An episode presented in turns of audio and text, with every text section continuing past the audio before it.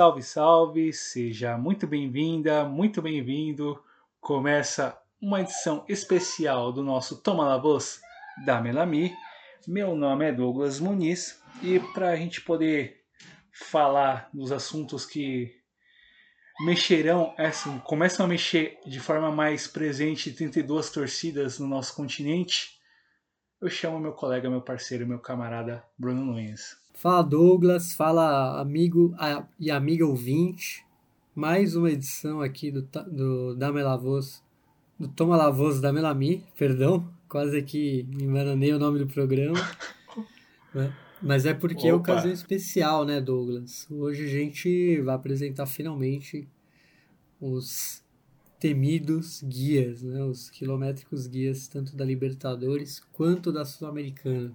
Exatamente, Bruno. Temas candentes que envolverão tor muitas torcidas continente afora, seis rodadas e fases de grupos pegando fogo, é, em todos os assuntos relacionados justamente à competição.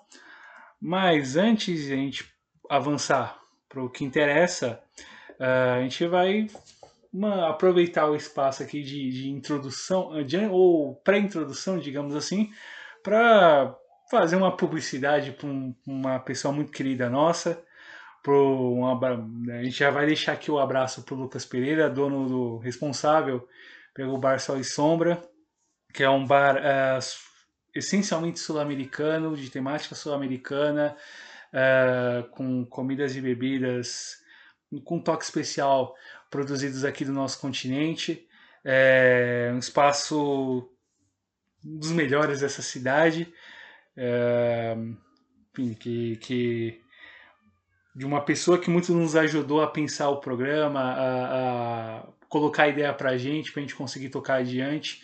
A gente agradece muito a ele por tudo e recomenda, sobretudo, a você, nosso caro ouvinte, conhecer o espaço Bar Sol e Sombra, que fica na rua Santa Madalena, número 250, na Bela Vista, aqui em São Paulo, para quem é aqui de São Paulo. É, o bar houve, houveram algumas mudanças em relação a dias de, de abertura e desde março abri, começou a abrir de quarta-feira e você torcedor de repente que queira acompanhar seu time na Libertadores ou na Sul-Americana uh, é, tem uma opção muito interessante para poder e conhecer o bar, poder aproveitar, poder beber, comer alguma coisa e acompanhar seu time do coração ou acompanhar qualquer jogo que esteja passando ali. Lembrando que o bar geralmente abre às 5 horas da tarde, ou para ser mais preciso, às, 19, às 16 horas e 59 minutos, de quarta a sábado. E, enfim, recomendamos demais, né, Bruno? E que vocês que não conheceram, conheçam, procurem saber porque é um baita espaço. E já aproveitando o embalo, já vamos deixar o, o, as redes sociais do bar, o Sol e Sombra Bar no Instagram, Sol e Sombra Bar, tudo junto. É, o Y, né? Exato, exato, em vez do E, o I, Sol e Sombra Bar. Uh, além disso, também no Facebook, com o mesmo, com mesmo, com mesmo nome, Sol e Sombra Bar. E a gente recomenda uh, muito muito vivamente a todos vocês, nossos caros ouvintes. E, Bruno, falta você aparecer por lá, né? É, eu não vou desde, o, desde que começou essa loucura aí pandêmica. Mas é, está chegando, já está chegando o próximo dia aí do meu retorno, mas o que eu posso falar é apenas recomendar, porque pré-pandemia já era um ótimo ambiente né, as bebidas lá, né, o Fernecola e o famoso Fernecola. É, e agora entre, também. Entre, entre outras bebidas Entre outras, também. né? E, e agora tem, tem também tem a parte da gastronomia que, que antes não tinha, né? Antes da pandemia. Então é mais do que recomendado passar lá e é uma das poucas casas aí que, pelo menos aqui em São Paulo, que albergam aí essas diferentes culturas né, da América do Sul, da América Central também. Então é vale vale a visita e aproveite, né, agora que teremos semanas com Sul-Americana, Libertadores, né? Esse meio de semana, né? A partir de quarta, no, é, no caso do bar. A partir de terça, né? Ah, não, é, mas. A partir o... de quarta no bar, a partir é, de quarta no bar, claro. Exatamente, mas aí terça. Terça você se vira aí. Mas quarta, quinta você, você já tem onde ir, caso for aqui, estiver em São Paulo. Exato, Só Sombra é um bar, como dizem, como eles dizem, para quem quer viajar pelos sabores da América Latina. Você falou dos comes e bebes. A gente já deixa o um abraço aqui para o que é uma das cabeças ali que ajudam a preparar as comidas. Também a André, um outro abraço, um, um abraço a ela também.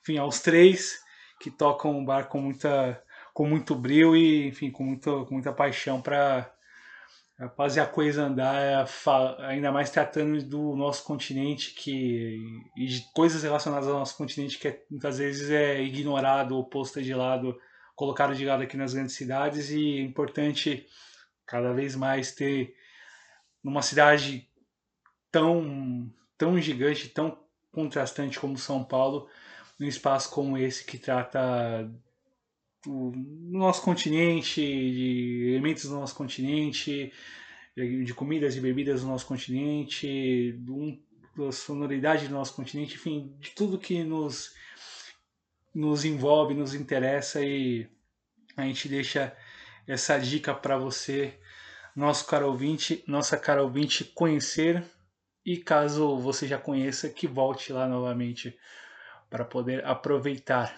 Então, Bruno, já fizemos a nossa publi, vamos fazer a nossa publicidade no nosso podcast, enfim, para o nosso querido ouvinte, nossa cara ouvinte que quer entrar em contato conosco para sugerir pauta, criticar, elogiar, enfim, para falar com a gente por qual meio, por qual caminho eles conseguirão chegar até nós. Bom, agora sim, né? Arroba Damelavos, D-A-M-E-L-A-V-O-S, tanto no Instagram quanto no Twitter. É só chamar que a gente está lá, é, mande seu recado aí, seu, sua, sua sugestão também. Então, estamos abertos a suas palavras. E vamos que vamos, né, Douglas? E vamos que vamos, pois o tema é Copa Libertadores, é o guia, então guia da Copa Libertadores. Uh, o sorteio aconteceu no dia, último dia 25 de março. Já sabemos quem vai pegar aqui na fase de grupos, já temos as datas já definidas e muita coisa que vai envolver essa competição que começa, enfim, a gente está gravando justamente um dia antes de começar a fase de grupos, dia 4, dia 5 começa, que é uma terça-feira. E vamos começar a partir do grupo A, do grupo campeão Palmeiras, último campeão Palmeiras, que está acompanhado por Emelec, do Equador, Deportivo Tátira da Venezuela e Independiente Petroleiro da Bolívia. Eu começo eu falando do atual campeão, o Palmeiras, que vai para sua 23ª participação na competição e tem três taças, três conquistas, 1999, 2020 e 2021, e classificado naturalmente como campeão da última Libertadores. A temporada que começou forte pelo lado do atual bitricampeão da América, com as atenções miradas na disputa do Mundial de Clubes e Recopa Sul-Americana. O clube vive um momento esportivamente fantástico, uh, com títulos e jogadores que marcaram seu nome na história do clube e que vão para mais uma temporada com o desafio de manter o time no topo. E para esse ano, as férias de pré-temporada fizeram diferença, sem falar no tempo de trabalho da comissão técnica junto a um plantel consistente que pouco mudou. Entre as saídas, jogadores que foram importantes em diferentes momentos de 2020 e 2021, mas que estavam sem espaço. Casos de Luiz Adriano, William, Felipe Melo, Jailson e Patrick de Paula. Danilo Barbosa, que estava por empréstimo no clube, também não ficou. Entre os nomes que chegaram, destaque para o volante Jailson, que começou bem a temporada, o colombiano Eduardo Atuesta é uma outra opção também para o meio de campo. Marcelo Lomba chegou para a reserva de Everton, Murilo veio para o miolo da zaga e Rafael Navarro é a opção para o ataque, enquanto o clube ainda imagina, procura, tateia um, merc um mercado para buscar um homem-gol, algo que é um pouco improvável de achar nesse momento. Vamos ver o desenrolar nos próximos meses. E o destaque enfim, para a gente comentar, uh, passaremos por cada clube e o seu destaque, que, eu, que pensamos no Palmeiras, naturalmente Rafael Veiga, que na falta de centroavante matador, Rafael Veiga é quem aparece para balançar as redes, pois ele foi a tigre na temporada passada com 18 gols, vários deles fundamentais na campanha copeira que terminou com o título continental. Em 2022 já são 8 gols e um crescimento enquanto reforça a idolatria no clube. Com 26 anos, vive a melhor fase da carreira, amadurecido, sempre muito regular e decisivo quando precisa. Jogador de ótimo arremate em média distância e excelente visão de gol, já é nome ventilado para a seleção brasileira, junto com o igualmente craque Danilo, esse um dos melhores prospectos do futebol brasileiro na posição de volante e fundamental nas conquistas recentes da Sociedade Esportiva Palmeiras. Buenas, Bruno. É... E, enfim, final de semana de mais uma conquista palmeirense, título paulista, é... taças que, que seguem chegando ao clube, um momento esportivamente muito bacana, com, com um trabalho muito bem consolidado da comissão técnica e Vamos para o segundo, segundo time desse grupo. Passo para o Bruno comentar sobre o Emelec. O Emelec, né, também conhecida como Empresa Elétrica do Equador, né, que vai para a sua 29 participação aí na Copa Libertadores e tem como uma melhor campanha uma semifinal em 95. E o clube se classificou como o vice-campeão do Equador. Clube tradicional retorna à Libertadores após dois anos e com boas expectativas. A derrota na final do Campeonato Equatoriano pesou ainda mais após realizar a melhor campanha. De positivo, o tempo de trabalho do treinador Ismael Rescalvo, que está quase três anos no clube e conta com a confiança da diretoria, mesmo sem títulos até aqui. Entre as mudanças mais sensíveis, três titulares todos cotados entre os melhores da última Liga Pro. Casos aí do zagueiro Lucas Souza, que seguiu para o rival Barcelona, o volante Jefferson Orejuela, que não renovou o empréstimo, e o artilheiro Facundo Barceló, autor de 13 gols na temporada 2021. Outra saída, mas essa por aposentadoria, foi a do ídolo Oscar Bagui, tetracampeão equatoriano pelo clube. Entre os reforços, atenção aí para o volante Roberto Garcês, de bom 2021 pelo Macará, Ed Guevara, que chegou para a zaga, e é, é, bom a gente relembrar que o Marcos Caicedo vai para sua terceira passagem pelo clube e é opção para o meio de campo. Entre os jogadores que chegam de outras ligas, boas adições como os argentinos Gustavo Canto e Bruno Piton, ambos defensores, e os atacantes Mauro El Comandante Quiroga e Jason Chalá. E o destaque aí dos elétricos de Guayaquil, do Emelec, é Sebastián Rodrigues, um dos melhores meio-campistas do futebol equatoriano, conhecido como El Mago por conseguir achar passes difíceis e pela boa técnica no controle da bola. Com 29 anos, é um dos líderes do elenco e uma das referências técnicas do time desde a sua chegada no começo de 2020. E em 2021 emplacou a sua temporada mais artilheira, algo raro para um volante, pois foram 12 gols, alguns de bola parada, de falta, pênalti e até de escanteio, além da participação em jogadas ofensivas para abastecer os atacantes. Dos seus pés passam as esperanças da torcida para uma boa campanha continental e faz tempo, né, Douglas? Como a gente falou aí, a melhor campanha do Emelec em 95, uma semifinal, e ano passado é uma sul-americana que a gente esperava muito da equipe, mas acabou não passando da fase de grupos. Vamos ver o que o Emelec nos, nos aguarda aí é, nessa Libertadores. E eu te passo a bola para falar do representante venezuelano do Grupo A representante venezuelano, que é o Deportivo Tátira, que vai para sua 25ª participação. Tem como melhor campanha as quartas de final em 2004 e se classificou para essa edição como campeão venezuelano. Após temporadas batendo no quase, batendo na trave, o título venezuelano finalmente veio em 2021. A conquista também serviu de fim de ciclo para muitos nomes importantes na história recente do clube, a começar pelo técnico Juan Tolissano, que foi substituído pelo espanhol Alexander Payares. No plantel alinegro, saída de vários jogadores experientes, casos dos defensores José Granados e Lucas Trejo, além do meio-campista Everson Velasco e do atacante Lucas Gomes. Outra saída, esta por aposentadoria, foi do ídolo Edgar Pérez Greco. E entre os mais jovens, saíram o meio-campista David Zalzman e o atacante panamenho Fred Gondola, um dos grandes destaques do time na temporada tantas as saídas de titulares que o clube teve de ser agressivo na busca por reforços. Do futebol local, chegaram as apostas Gabriel Benítez e Rian Gutierrez, ambos para a defesa. Já o meio-campo meio reforçado pelos meio-campistas Rafael Arassi e Robert Garcês, que vem de boas temporadas por Araguá e Academia Porto Cabejo. Ainda o atacante Richard Figueroa, destaque pelos Amora em 2021.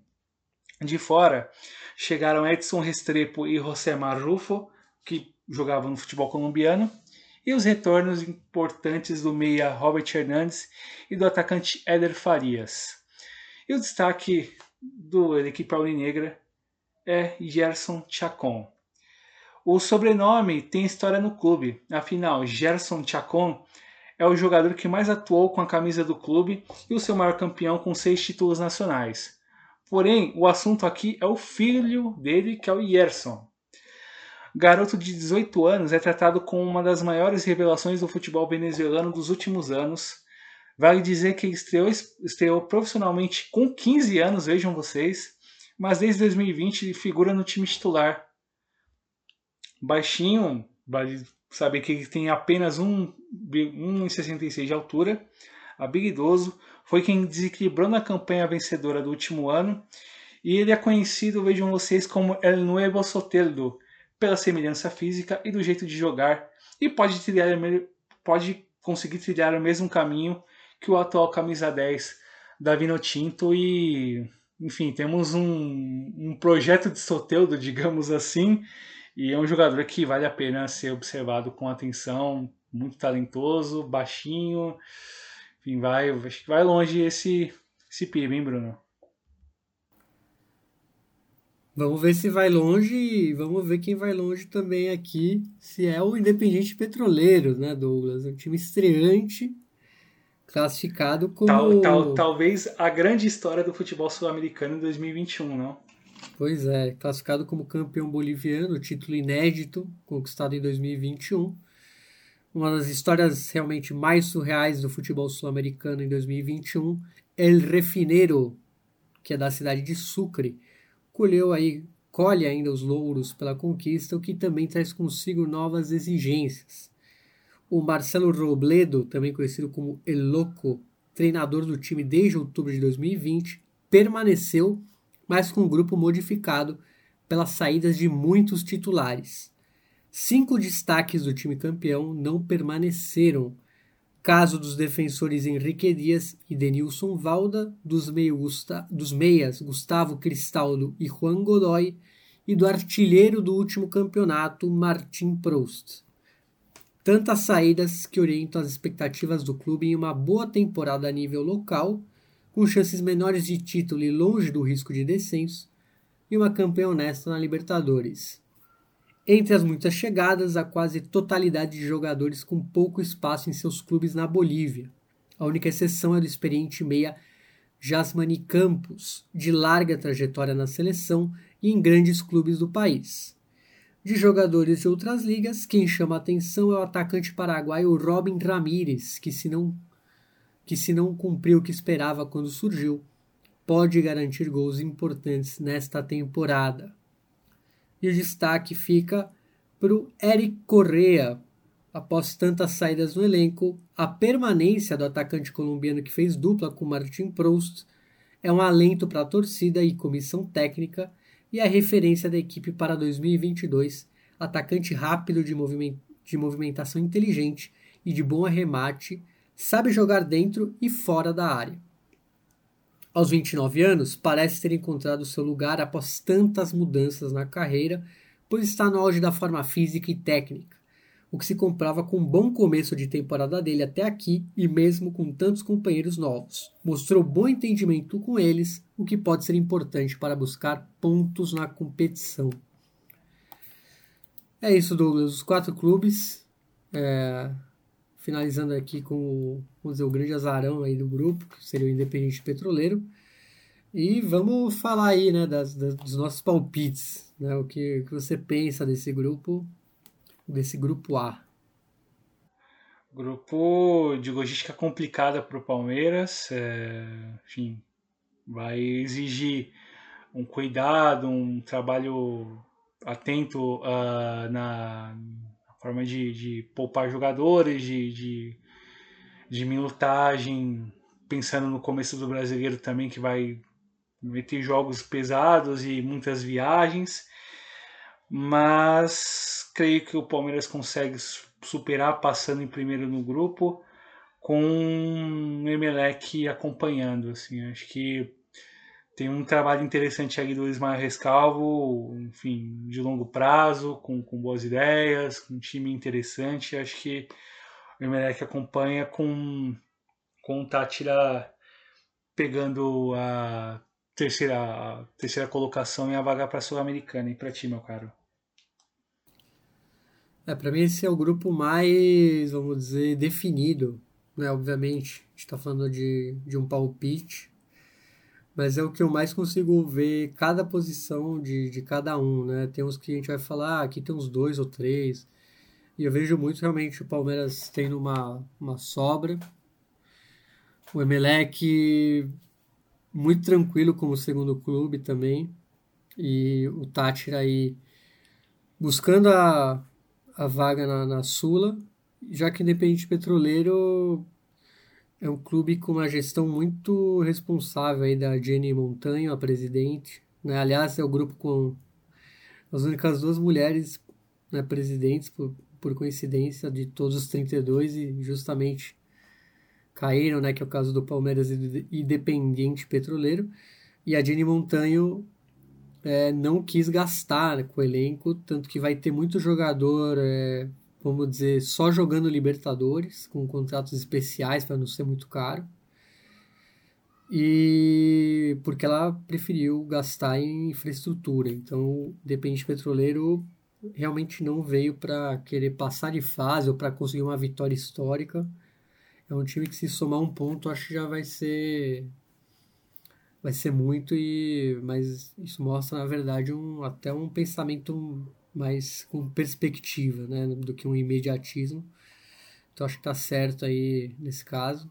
Então é isso, né? Primeiro, Palmeiras e Emelec realmente imagino passando bem com bastante tranquilidade o brasileiro em primeiro e o equatoriano em segundo. Exato, partimos agora para o grupo B, grupo B composto por Atlético Paranaense, Libertar, Caracas e The Strongest. Começando pelo cabeça de chave, o Atlético Paranaense, que vai para sua oitava participação na Libertadores. Tem como melhor campanha o vice-campeonato em 2005 e entra nessa competição como campeão da última Copa Sul-Americana. É bastante modificado para mais uma temporada de participação em competições continentais, o Furacão está entre os times brasileiros com maior número de participação nelas nesse século e os títulos recentes reafirmam esse grande momento. A segunda conquista da Copa Sul-Americana serviu para colocar jogadores num patamar ainda mais alto na história do clube, além, claro, de chamar a atenção de outros times. O goleiro Santos, Nicão e Renato Kaiser, fundamentais na conquista, não ficaram para 2022. Mesmo caso dos meio-campistas Fernando Canezin, Richard e Jorginho, além do atacante Carlos Eduardo. Mesmo com críticas sobre as atuações do time nesse começo do ano, principalmente da Recopa Sul-Americana, Alberto Valentim segue no comando e conta com reforços, a maioria para o setor ofensivo.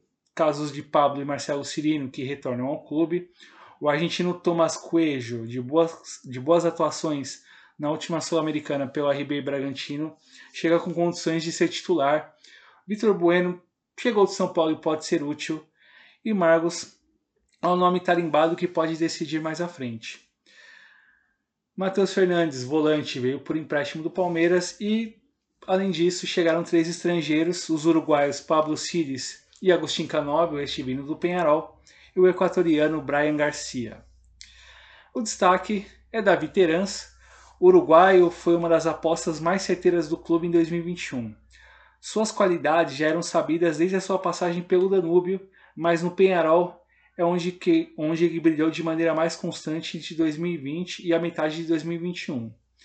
No Atlético, mostrou maturidade combinada ao talento nas arrancadas no jogo curto e nas finalizações de média e longa distância, e após tantas saídas, é aí quem tem a responsabilidade de levar o time para o ataque. Fez nove gols em apenas um semestre, pois vale dizer que ele chegou ao clube em julho de 2021, o que é uma marca muito boa para um meio atacante, e que anuncia que ele pode fazer ainda mais, plenamente adaptado no time em uma temporada inteira para jogar, meu caro Bruno. Pois é, e agora vamos falar do paraguaio, né, do Libertar, que vai para sua 21 primeira participação na Libertadores, com duas semifinais como melhores campanhas em 1977 e 2006, e chegou aí como campeão do torneio Apertura Bom, estamos falando de um assíduo participante nas competições continentais, né, que é o Gumarelo, e alenta o sonho de chegar adiante na Libertadores após anos de altos investimentos. O treinador Daniel Garneiro segue no clube, mesmo após as críticas pelas derrotas nas semifinais da Copa Paraguai e Copa Sul-Americana. Entre as saídas, chama a atenção de que várias delas foram de jogadores que não conseguiram ser regulares em todo o 2021. Casos de Leonel Vangione e Blas Cáceres. Alguns titulares importantes também saíram, casos do zagueiro Christian Baez e do atacante Sebastião Ferreira. Para os seus lugares, muitos jogadores experientes puxam a fila, Primeiro deles, obviamente, Rock Santa Cruz, que chega ao clube com 40 anos de idade. Outro que veio do Olímpia é William Mendieta e chegou para um meio de campo já bastante concorrido. Miguel Samúdio também volta ao clube onde fez sucesso, Ernesto Cabageiro e os quase quarentões Inácio Dom e Christian Riveiros, este na sua terceira passagem pelo clube, aportam ainda mais experiência a um grupo que mantém as referências nos últimos anos, como o atacante Oscar Cardoso, o goleiro Martin Silva e o lateral Ivan Pires. E o destaque é Julio Enciso. Entre os jogadores paraguaios com maior projeção, Enciso se destaca.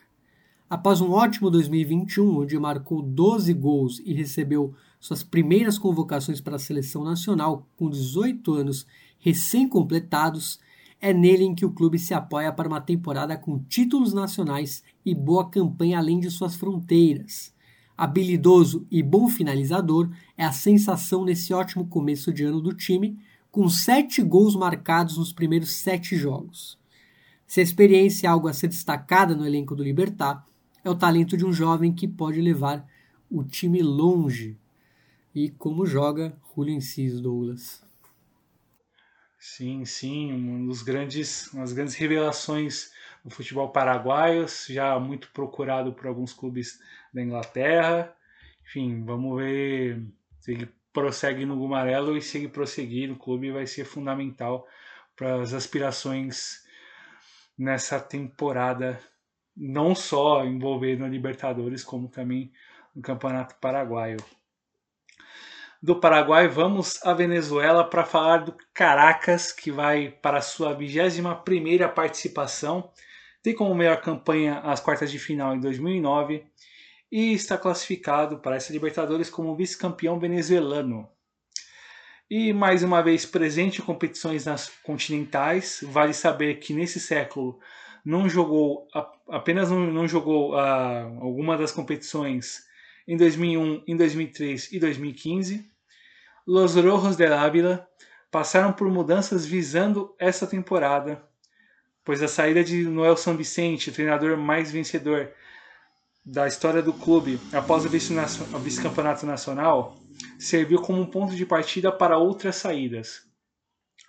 Para o seu lugar, Francesco Stefano assumiu o comando, após duas temporadas no futebol colombiano e contará com um elenco mexido em relação ao ano passado. Saíram o goleiro Baker Velasquez, os defensores Luiz Cassiani e Javier Maldonado, além dos volantes Jorge Echevarria e Leonardo Flores, mas a saída mais importante é, sem dúvidas, do atacante Richard Seles, autor de 18 gols na temporada passada. Para a reposição, o clube buscou jogadores com rodagem na Liga Venezuelana, casos do lateral Daniel Rividio, o volante Vicente Rodrigues e o atacante Albert Zambrano. A atenção para as ligas vizinhas também se refletiu na busca por nomes mais experientes e com passagem pelo próprio Caracas, casos do goleiro Alan Baroja, o zagueiro Robert Quijada e o atacante e o volante Carlos Soares. E o destaque é um destaque africano, o destaque é Samson Akiniola. Uma aposta certeira por parte do clube em buscar jogadores africanos e quem reflete essa certeza é o atacante beninense Samson Akiniola. Seus 20 gols na temporada passada o credenciaram como um dos atacantes mais prolíficos do continente. Com apenas 22 anos, mostra um repertório muito interessante para um jogador da posição. Velocidade técnica para trabalhar ou no drible curto, além da finalização potente e certeira. Plenamente adaptado ao futebol venezuelano, pode fazer ainda mais nessa temporada e é isso que espera a torcida do clube capitalino, meu caro do Bruno. E a gente sai aí de Caracas e vai para La Paz, na Bolívia, para falar do The Strongest, que chega à sua 29 participação, com quatro é, oitavas de final aí no, no currículo no currículo com melhores campanhas, oitavas conseguidas aí em 1990, 94, 2014 e 2017 e se classificou a Libertadores como terceiro da tabela anual do Campeonato Boliviano. E após mais uma temporada sem títulos, a expectativa no clube era de muitas mudanças. O treinador Christian Dias segue no clube para 2022 e o plantel foi mexido. Saíram nomes históricos como o goleiro Daniel Vaca, jogador que mais atuou pelo clube com 448 jogos, e o atacante Rolando Blackburn, que marcou mais de 50 gols com a camisa aurinegra. Outros titulares, como os irmãos José e Jesus Sagredo, jogadores de seleção boliviana, também não ficaram. Mesmo caso do volante Raul Castro, além do atacante brasileiro Willy, autor de 13 gols em 2021. Entre tantas mudanças, as dúvidas ficavam quanto à adaptação dos reforços, tão perto dos jogos da fase pré e que foram bem, como os zagueiros Ismael Benegas e Juan Aponte, os volantes Luciano Ursino e Fernando Salcedo, destaques aí de Always Ready e Royal Party em 2021 e elevam a média de idade do plantel atigrado. Do meio para frente, as chegadas mais importantes, os meias Henri Vaca, de ótimo 2021 pelo Oriente Petroleiro, e o uruguaio Rodrigo Amaral, além dos atacantes Gabriel Esparza, Martin Proust, artilheiro da última temporada, e o argentino Henrique Trivério. E de tantas chegadas, vamos destacar Rodrigo Amaral, meia uruguaio de 25 anos que surgiu como grande revelação do país nas seleções de base e tenta retomar os rumos da carreira após uma série de lesões e as dificuldades de conseguir se manter bem fisicamente uma aposta das mais interessantes por parte da diretoria do clube boliviano e a chance do meia se firmar em um time com outro nível de exigência. Talento para armar as jogadas, no drible, no drible curto e nas finalizações de fora, já se viu nesses primeiros meses dele no clube, com gols importantes já nessa Libertadores. A ver se ele conseguirá jogar com maior regularidade, pois capacidade técnica não lhe falta. E apresentados os quatro clubes aí do grupo B da desta Copa Libertadores, Douglas. O que você pensa? Olha, grupo cascudinho, né? Pensando no, no, no, no nível de, de, de equilíbrio. Uh, acho que o Libertar vai disputar de maneira muito forte a primeira colocação com o Atlético Paranaense. Uh, talvez The Strongest vai apostar no, no, jogadores que chegaram meio para o ataque, pensando principalmente nos jogos como mandante, é, a ver como vai se dar o conjunto, pensando na forma como o Christian Dias deve preparar a equipe, que superou bem as fases pré, conseguiu ir muito bem nos jogos, principalmente como mandante, mas como visitante também conseguiu competir bem. Mas creio que o Libertar pega a primeira vaga com o Atlético na segunda e o Caracas e o The Strongest disputando aí a terceira, a terceira colocação, mas com, com algum nível de indefinição bem avançado para as últimas rodadas, Bruno. Acho que vai ter um equilíbrio bem razoável aí. Olha, Douglas, é um grupo traiçoeiro, realmente. É, é, acho que fica tranquilamente entre Libertar e Atlético Paranaense, mas não descartaria uma surpresa. É, e o problema é que eu não consigo nem apontar a surpresa qual é, porque o Strongest vai vir muito forte em casa. E o Caracas tem jogadores muito habilidosos, também pode surpreender, mas talvez o Strongest, pela altitude e o nível de jogadores que trouxe do meio para frente, é, seja um time bem chato aí que pode até surpreender, mas eu vou ficar nisso aí de Libertar e Atlético e The Strongest na Sul-Americana, mas aí com muito. Com muita disputa. Com pisando muita disputa, no freio, né? porque. É, realmente é, aqui é um grupo traiçoeiro. Bastante traiçoeiro. Do grupo B, passamos para o grupo C, composto por Nacional, Vélez Sarsfield, RB Bragantino e Estudiantes. Começo eu falando do Nacional de Montevideo, que vai para sua 49 participação, é um recorde, é o, o clube que mais participou de Libertadores em toda a sua história, e tem três títulos no seu palmares, que vencidos em 1971, 1980 e 1988, e classificou-se para essa Libertadores como vice-campeão uruguaio. As dúvidas se tornaram um tema presente no quadro Bolsijudo e o mau começo de 2022 reafirma isso. As mudanças no elenco ainda pesam. O principal destaque, Leandro Fernandes, autor de 10, gol em dois, 10 gols em 2021, não permaneceu, mesmo caso de jogadores experientes como o meia Alessandro, o volante Rafa Garcia e o zagueiro Diego Polenta. Mas a saída mais sentida foi a de Gonçalo Lavandina Merguessio, autor de 92 gols em quatro temporadas pelo clube. Com o uruguaio Pablo Repeto no comando, as dificuldades passam pelo acerto do time, que recebeu jogadores que ainda não deslancharam. Para a defesa chegou o bom lateral José Luiz Rodrigues e os zagueiros Juan Esquerdo e o brasileiro Léo Coelho. Para o meio de campo chegaram Jonathan Rodrigues, volante de bom 2021 pelo Cerrito, e Diego Zabala, que atuava na Argentina. Já no setor ofensivo, nomes que se esperam bastante, como Leandro Otormin, um dos destaques do Cerro Largo na temporada passada, onde marcou 13 gols, Juan Inácio Ramírez, ou El Colo Ramírez, goleador nas últimas temporadas pelo Liverpool, que chegou por empréstimo, e mais dois jogadores de fora do país, que são eles o ponta colombiano Alex Castro, o experiente centroavante Emanuel Puma Hiliotti. E o destaque é Brian Campo. Uh, entre as mudanças vistas no elenco para 2022, uma das que mais chamaram a atenção era a chance de saída de La Joya Ocampo. Muito por ser um jogador jovem, tem apenas 22 anos e de grande potencial técnico. Veloz e driblador, virou titular do clube no decorrer de 2019 e, mesmo com as mudanças no comando técnico e de companheiros, seguiu como titular teve as suas primeiras convocações para a seleção uruguaia em 2021, em um momento de alta do Nacional. E com a permanência assegurada ao menos até o meio do ano, a expectativa de todos é que o campo seja decisivo nessa fase de grupos. E condição para isso não lhe falta.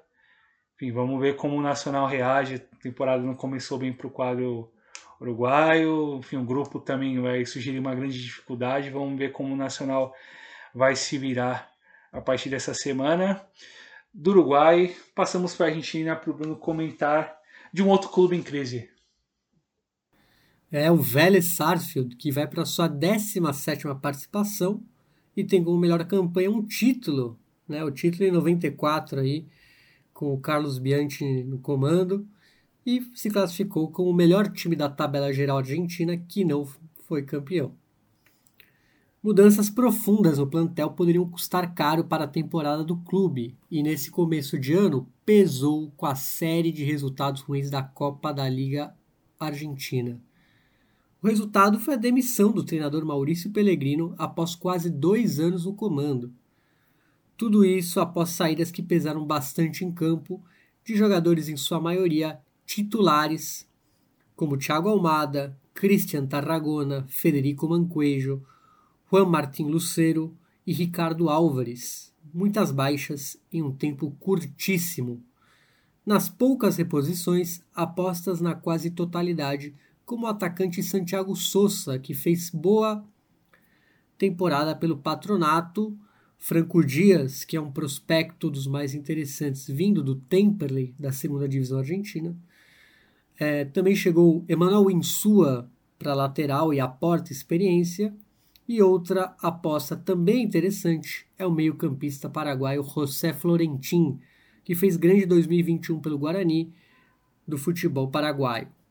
A permanência de jogadores experientes e identificados com o clube, como o goleiro Lucas Ojos e o atacante Lucas Prato, podem servir de sustentação para o treinador interino Julio Vaccari e para o time começar a reagir finalmente nesta temporada. Já o destaque é o Luca Orejano. Com as tantas saídas no elenco, o jovem de 22 anos virou um dos jogadores em que a torcida mais espera brilhar. Subiu para plantel principal no final de 2018, ainda com o Gabriel Heinz como técnico, e com o Pellegrino se tornou um jogador mais frequente no time titular. Rápido driblador e ótimo finalizador de média e longa distância, apareceu bem em alguns momentos da temporada passada, seja na Libertadores ou na Superliga, com belos e importantes gols. Entre os prospectos revelados na divisão de base do clube, ele era considerado um dos melhores e tem tudo para assumir o papel de maior protagonismo neste ano.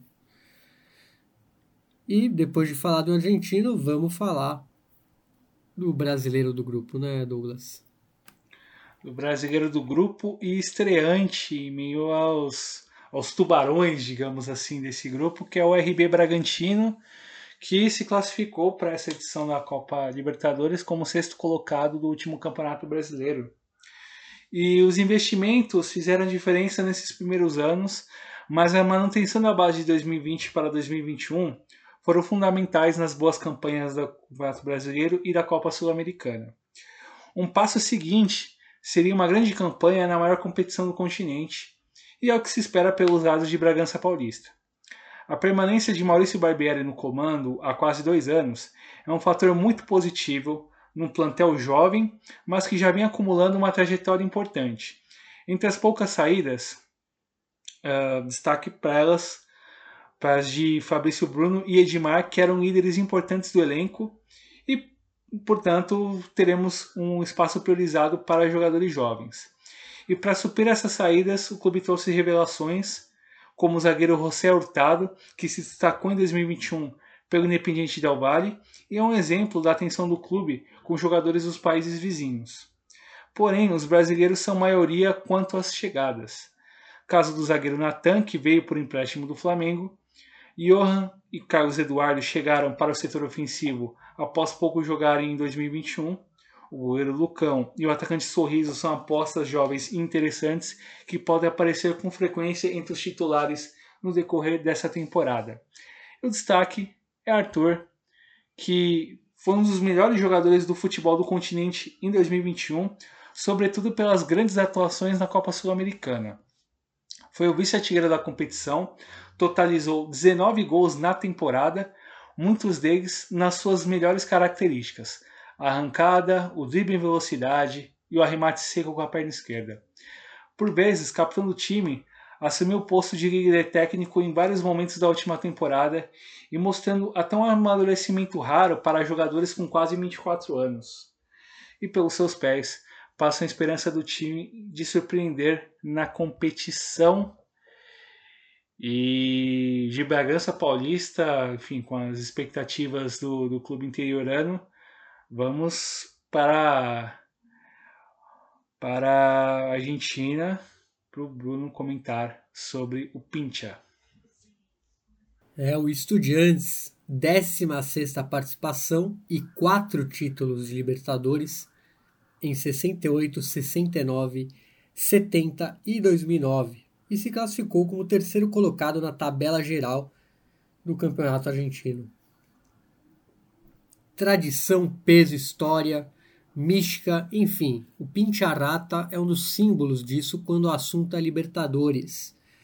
E Ricardo Zelinski, conhecido como El Russo, completou um ano no comando e construiu uma equipe sólida que competiu e venceu bem Audax Italiano e Everton nas fases pré.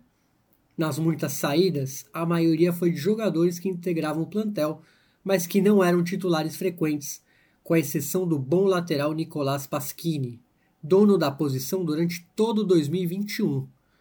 Para enfrentar uma temporada cheia, muitos reforços chegaram, como o caso aí de Emanuel Mas, que chegou para assumir a lateral esquerda, Mauro Bocelli, que retornou ao clube onde fez história entre 2009 e 2011 e começou bem a temporada, e Ezequiel Munhoz, que chegou para a defesa e também faz parte deste núcleo mais experiente. Entre os mais jovens, Alan Marinelli é opção para o meio de campo após um bom ano pelo Rosário Central. Para o mesmo setor, chegou o paraguaio Jorge Morel. A manutenção dos destaques da última temporada, como os bons atacantes Gustavo Del Prete e Leandro Dias, só aumenta a expectativa por uma grande participação nesta Libertadores. E o destaque é justamente Leandro Dias. Arrancada na reta final da última temporada, fundamental para o time chegar à classificação na Libertadores, tem muita participação do atacante, que marcou oito gols nas últimas oito rodadas. Bom porte físico, mesmo sem ser tão alto, bom, posiciona bom posicionamento, velocidade e bom arremate são algumas das qualidades vistas em seu futebol. Conhecida como El Loco, é um atacante que rodou por muitos anos nas primeiras e segundas divisões, até aparecer no clube de La Plata em 2020, emprestado pelo Atlético Tucumã. Foi comprado definitivamente neste começo de 2022 e é uma das armas ofensivas que o clube de La Plata tem para essa edição da Libertadores. E finalizamos o grupo C e qual o seu palpite? Esse sim, é, a gente falou que o grupo B era uma enrascada, mas esse é bem pior. Sem dúvida, Bruno, três camisas de, peso, uh, com, com, largo recorrido continental, um, um estreante. É, enfim, crise uh, é algo que, que que afeta dois dos quatro clubes nesse momento, mas enfim, Libertadores é outra história. E eu acho que nesse grupo, Bruno, eu acho que nesse grupo vai passar Estudiantes e Vélez Sarsfield. Acho que o Vélez vai conseguir reagir, enfim, vai, vai brigar firme, mas creio que reage, assim, apoiado no, enfim, um conjunto novo, ainda que tenha as dificuldades de, de, de lidar com tantas saídas. Acho que o Vélez vai conseguir reagir pensando na, na, na sequência da, decorrer da fase de grupos, pensando na fase de grupos como um todo. E acho que passa os argentinos com, com uma briga bem pesada pela terceira colocação também, Bruno. Talvez com o RB Bragantino ali beliscando de maneira mais, mais forte ali a segunda vaga, mas enfim, a gente vai ter um equilíbrio, acho que bem interessante em relação à pontuação, mas olhando, imaginando, fazendo um exercício de futurologia, acho que passam os dois argentinos com o Estudiantes sendo o líder do grupo. E você, meu caro? Esse é um grupo que realmente qualquer um dos quatro pode ser passar para as oitavas, mas como a gente precisa palpitar aqui, é, vou seguir com você no, no Estudiantes líder, né, um time muito casca-grossa aí do Russo Zielinski. E vou diferir aí no, no segundo colocado, eu vou de Nacional, acredito aí no Pablo Repeto, apesar do começo aí meio, meio estranho, mas com um ótimo atacante como Colo Ramírez. Então vou apostar aí na tradição, né? Apesar que o Vélez também é bem tradicional. Mas creio que o, o RB Bragantino pode sim ser o terceiro e beliscar a vaga na, na, Sula no lugar do Vélez aí. Então esse é meu palpite, Estudiantes e, e Nacional. Certo, partimos para o grupo D, grupo também com brasileiros, grupo composto por Atlético Mineiro, Independiente del Valle, Deportes Tolima e o América Mineiro. Começamos, começo falando do Galo, Atlético Mineiro que vai para a sua 12 participação e tem um título em 2013 e classificado naturalmente como campeão brasileiro de 2021. Os títulos do ano passado, conquistados com grande futebol apresentado, reforçam a expectativa para um grande 2022 que se iniciou com o título da Supercopa do Brasil sobre o Flamengo, com destaque para jogadores que foram decisivos em 2021, como Everson e Hulk, ambos já ídolos da torcida. Com a chegada do técnico Antônio El Turco Mohamed, o objetivo era manter a espinha dorsal do time, com nomes como Guilherme Arana, Jair e Alan fundamentais para a equipe se manter forte. Entre as saídas, jogadores que contribuíram nas campanhas vencedoras, mas que buscavam mais minutos de jogo, casos dos meias, na, caso do meia Natan, do outro volante Alan Franco, do atacante Johan e de Diego Costa. Para fortalecer ainda mais o plantel alvinegro, a chegada de jogadores de renome como o zagueiro Diego Godin, de três Copas do Mundo pela seleção uruguaia, é algo muito importante. Além dele, o bom volante Otávio, que atuava no futebol francês, chegou para incorporar um setor que já conta com Matias Zarate, Tietê e o jovem Caleb. Ademir é uma boa aposta que pode ajudar a mudar o jeito do time jogar, do meio para frente, e o retorno, claro, do zagueiro Júnior Alonso é uma ótima notícia de um Galo novamente favorito a tudo. E o destaque é Hulk, não podia ser outro, senão o melhor atacante do futebol brasileiro em 2021, não só pelos 36 gols em 68 jogos e atuações brilhantes nos jogos decisivos. Com 35 anos e larga experiência, entra na reta final da carreira jogando, jogando um nível muito bom, conservando algumas das suas características mais marcantes, como um potente chute com a perna esquerda, o drible curto e a finalização de média e longa distância, adicionada a um jeito de jogar, assim, um jogo onde ele atua um pouco mais perto do gol adversário. A depender da maneira de como o Turco Mohamed pensa a equipe, afinal acabou de, chegou há pouco tempo, chegou há alguns meses, ainda ainda que tenha conquistado o título mineiro, o time ainda se adapta à sua forma de pensar o, o, o jogo, mas e com as suas diferenças, claro, em relação ao que se via com o Cuca no passado. Falando do Hulk, ele seguirá decisivo para manter o Atlético entre os melhores e um Galo que vai muito forte, com uma moral altíssima. E de Minas, vamos para Sangolki para falar do Mata Gigantes, Bruno. Isso, Independiente del Valle, que vai para sua oitava participação e com melhor campanha um vice-campeonato em 2016 e classificado como campeão equatoriano, né, título inédito do, do Del Valle, é, entre os times que mais cresceram nesses últimos anos, o Mata Gigantes finalmente chegou ao título nacional. O trabalho com jovens jogadores segue dando resultado em campo financeiro fora dele, e o trabalho do treinador Renato Paiva segue reconhecido. Mas o sucesso tem o seu preço e alguns jogadores importantes saíram. William Pacho, grande revelação da zaga, foi negociado com o futebol belga. Outros dois defensores de grande participação na conquista do ano passado, como Anthony Landassuri e José Hurtado, vieram para o futebol brasileiro. Outros nomes não permaneceram também, como os atacantes Rofre Escobar e José Angulo, além dos experientes meio-campistas Fernando Guerreiro e Efrem Mera, o que abriu espaço para a ascensão de jogadores das divisões de base. Mas não só jogadores desse perfil foram pensados para integrar o elenco, já que chegaram também William Vargas, de boa temporada pelo Guayaquil City, Pedro Perlaça, ex-Liga de Quito, e Dani Cabeças, destaque do 9 de outubro, 9 de outubro.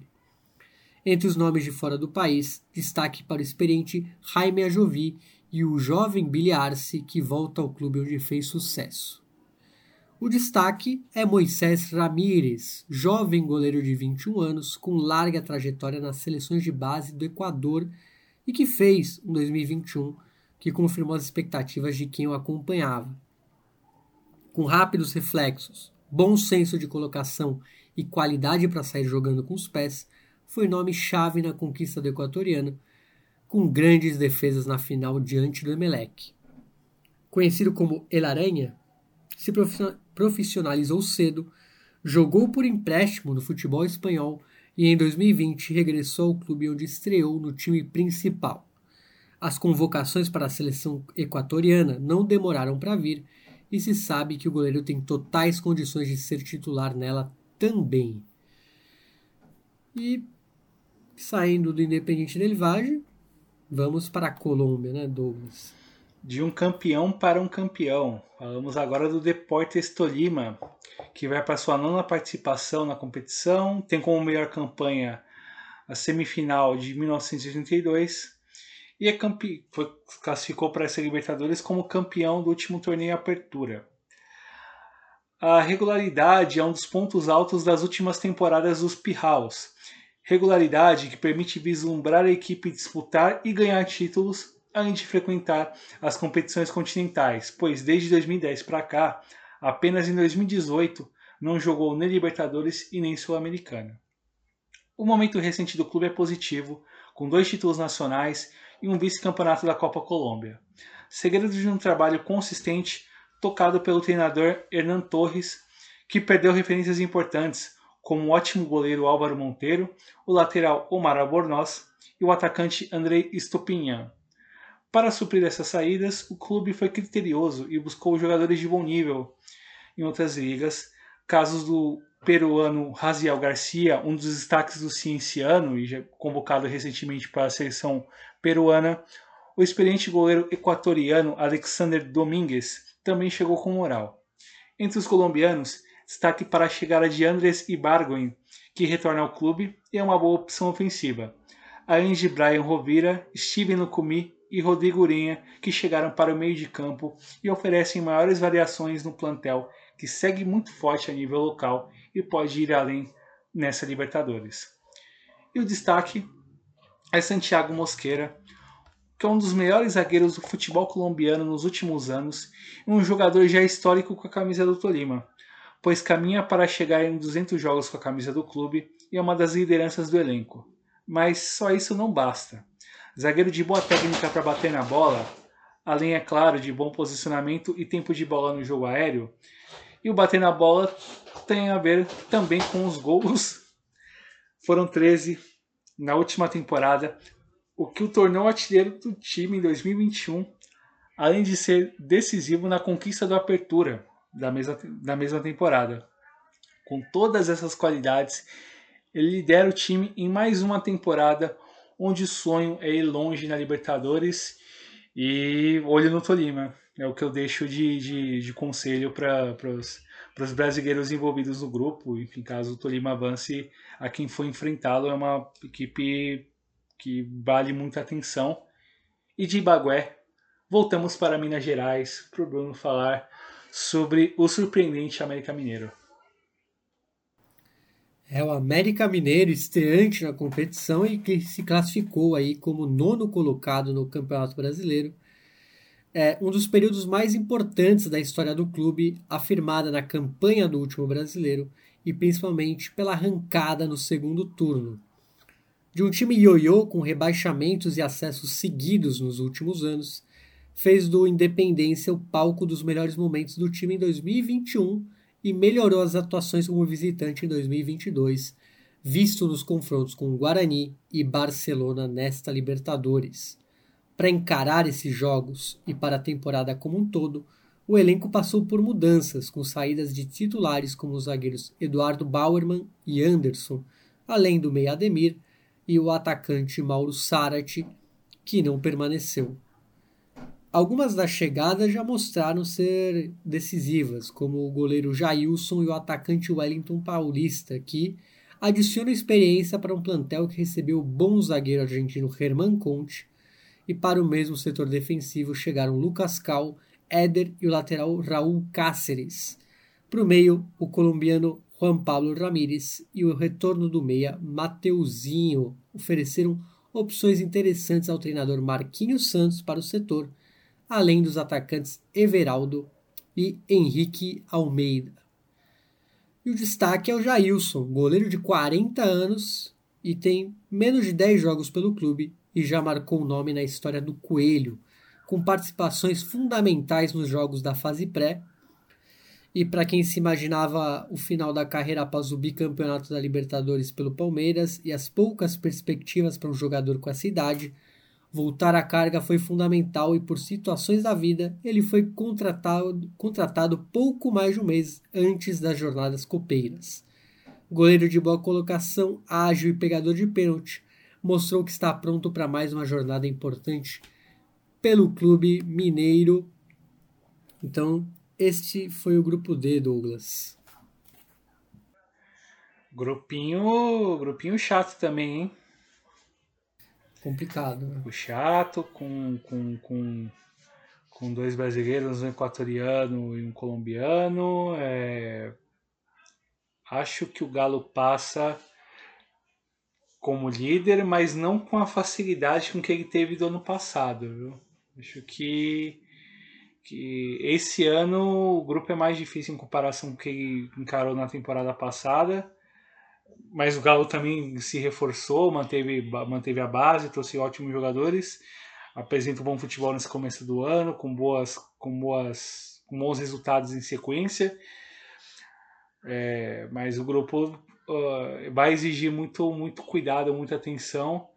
Acho que passa o Galo em primeiro, com o Deportes Tolima na segunda colocação e o América brigando máximo máximo pela terceira colocação, que seria muito interessante jogar uma Copa Sul-Americana após a participação na Libertadores, mas enfim, tá como não começou ainda, estamos gravando na segunda-feira antes de começar realmente a fase de grupos, enfim, é possível o América de repente aprontar uma surpresa e o Coelho Copeiro entrar firme e de repente brigar mais a sério uma das vagas.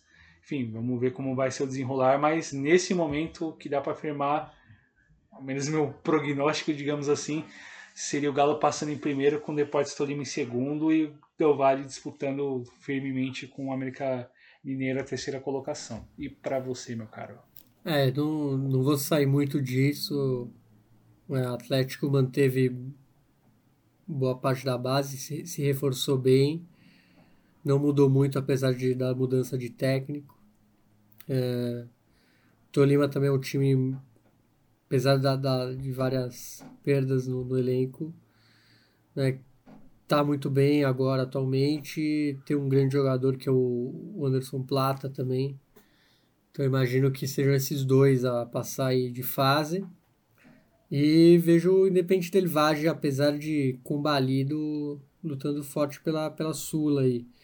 Não sei o, o que o América, apesar de ser muito copeiro nas fases pré, ainda não me não me convenceu muito pelo elenco. Vamos ver se eles realmente. Vamos, vamos, ver se eles continuam aí surpreendendo a gente e, e continuando aí uma senda copeira, quem sabe aí na Sul-Americana. Certo, agora vamos para o grupo E. Grupo E composto por Boca Juniors, Corinthians, Deportivo Cali e Always Ready.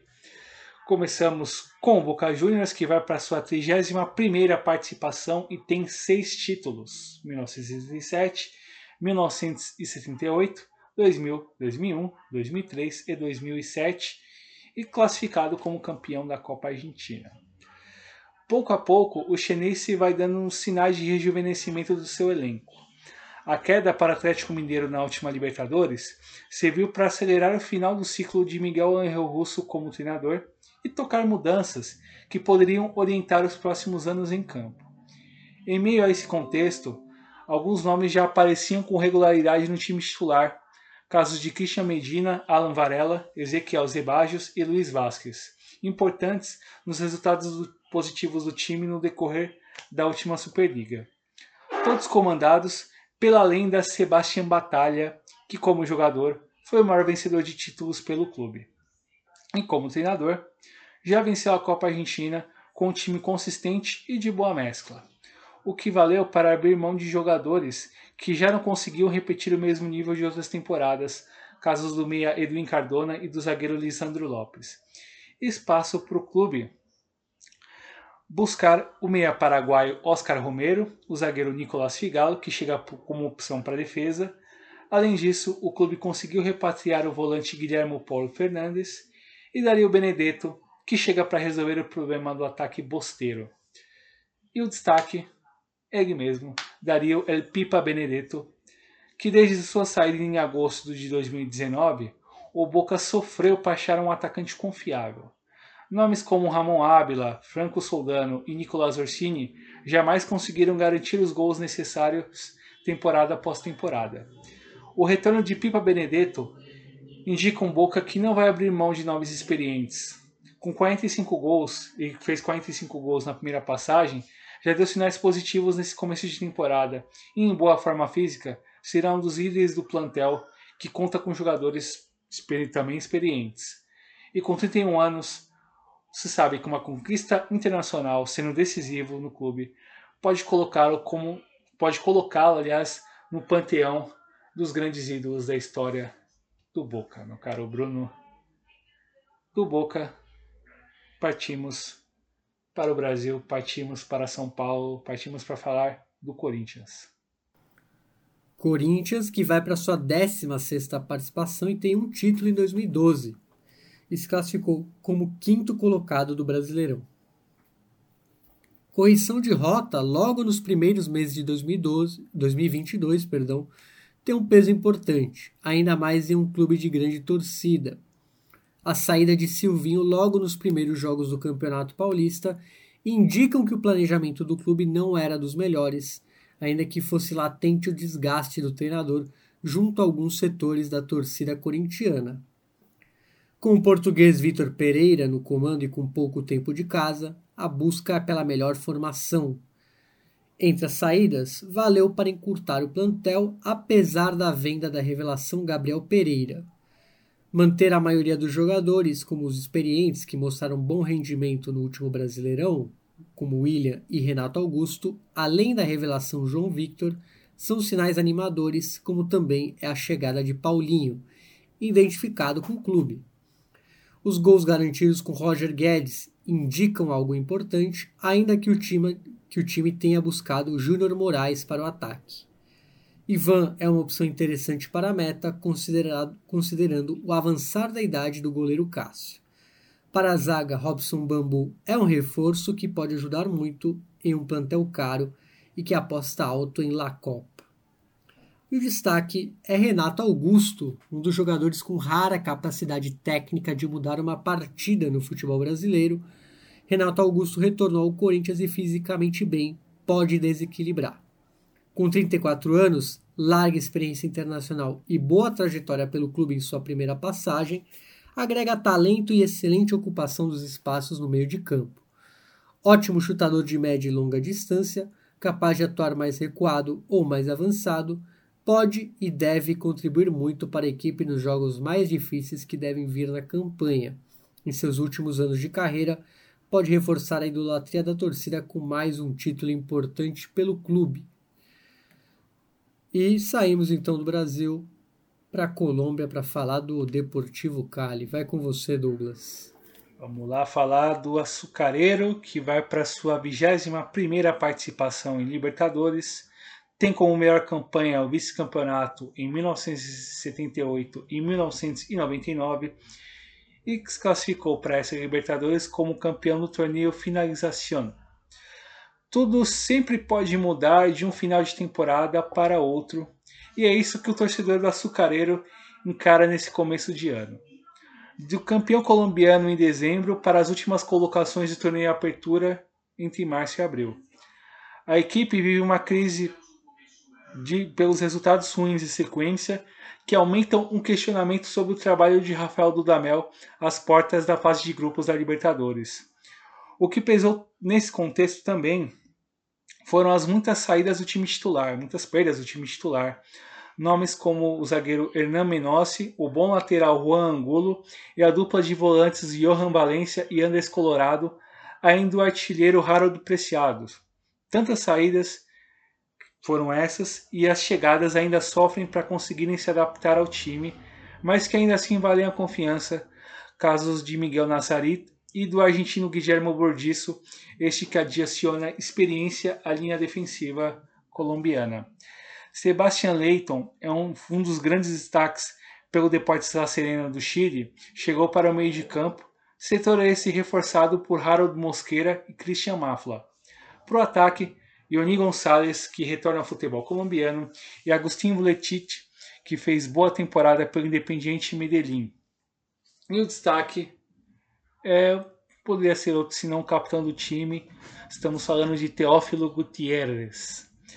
A carreira do atacante de 36 anos é uma das mais estranhas, mas o talento apresentado em várias camisas é inegável. Theo caminha para sua, para a reta final da sua carreira como um jogador que ainda pode decidir jogos com um passe inesperado, com uma jogada que ilumina o ataque ou mesmo com um gol. Com 36 anos, chegou no segundo semestre de 2021 para ser a liderança de um time desacreditado e foi muito além disso, o que valeu o carinho da torcida, para além do carinho que ele já tinha quando jogador do Junior Barranquilla, sob seus pés passam as esperanças do time sair dessa má fase e principalmente fazer uma boa Libertadores, meu caro Bruno Nunes. E de Cali partimos para El Alto. El Alto, onde está o Always Ready, que está na sua terceira participação e com melhor campanha apenas uma fase de grupos de 68 e de 2021 e se classificou como vice-campeão boliviano.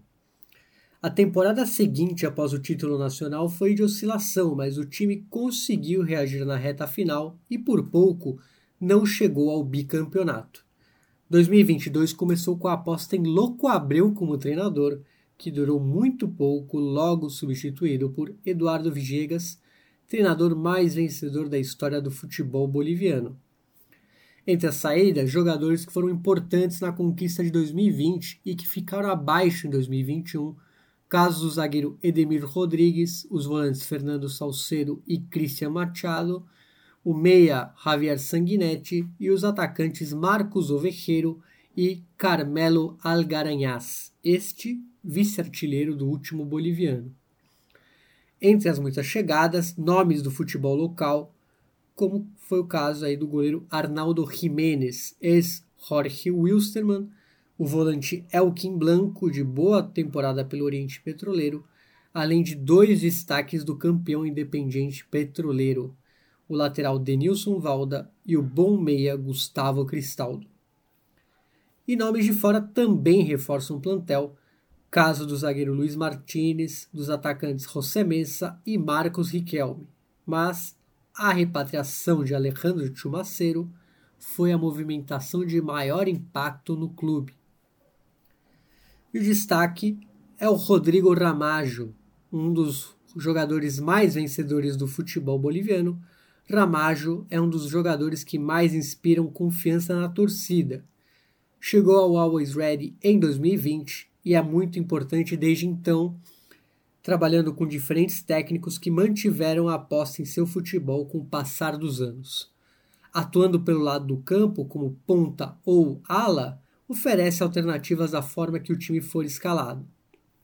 Jogador de bom arremate de fora da área e rápido nas chegadas ao ataque, com 31 anos, é nome constante na seleção boliviana e com seu futebol, o clube sonha em chegar à fase final da Libertadores. Então, mais um grupo apresentado, o grupo E, e vamos aos palpites. Buenas. É... A crise do Deportivo Cali pesa bastante nesse momento. Faltam perspectivas para o clube time conseguir sair do fundo da tabela no colombiano. É, enfim, tem a, a, as dúvidas sobre o trabalho do, do Damel, os questionamentos que, que, que se acumulam nesse tempo. E também por conta disso, porque a gente está olhando para um clube que perdeu muitos jogadores importantes é, e não teve uma reposição à altura e com tempo para adaptar. É, o trabalho, enfim, a disputa deve ficar talvez pela liderança do grupo entre Boca Juniors e Corinthians, é, pendendo um pouco mais para o lado do Chenense nesse momento, porque por conta da, das, não por não ter tantas mudanças no elenco e ter um trabalho já consolidado desde a temporada passada, que é algo positivo e que pode fazer a diferença para o time conseguir buscar conseguir vitórias boas em casa e buscar pontos fora de casa, e isso vai ser fundamental para a classificação ou não, enfim, de, de quem passar uh, desse grupo, mas creio que Boca Juniors e Corinthians um patamar acima, alguns patamares acima do Deportivo Cali, talvez com a Always Red ali, dependendo da situação da crise do, do Deportivo Cali, ali, brigando para pegar a vaga na Copa Sul-Americana, com Boca Juniors e Corinthians seguindo para a fase final da Libertadores. É, eu, eu apostaria, apostaria mais em, vamos dizer, na ordem do grupo que a gente apresentou, né? Boca, Corinthians, Deportivo Cali e Always Red. É, mas muito garantido os dois, argentinos e brasileiros, por conta da crise do Deportivo Cali que o Douglas já falou e da crise também absurda do Always Ready dirigencial que né, por conta de seu presidente o Andrés Costa que chegou até a brigar com o Marcos Riquelme em campo. Então time que apostou muito errado também técnico. É, não só apostou errado como fez a aposta e deu um par de jogos para solucionar e viu que não deu certo, já tiraram. Então, é um time que não tem um rumo e eu acho que até mesmo jogando na altitude pode ser um time que não chegue tão coeso.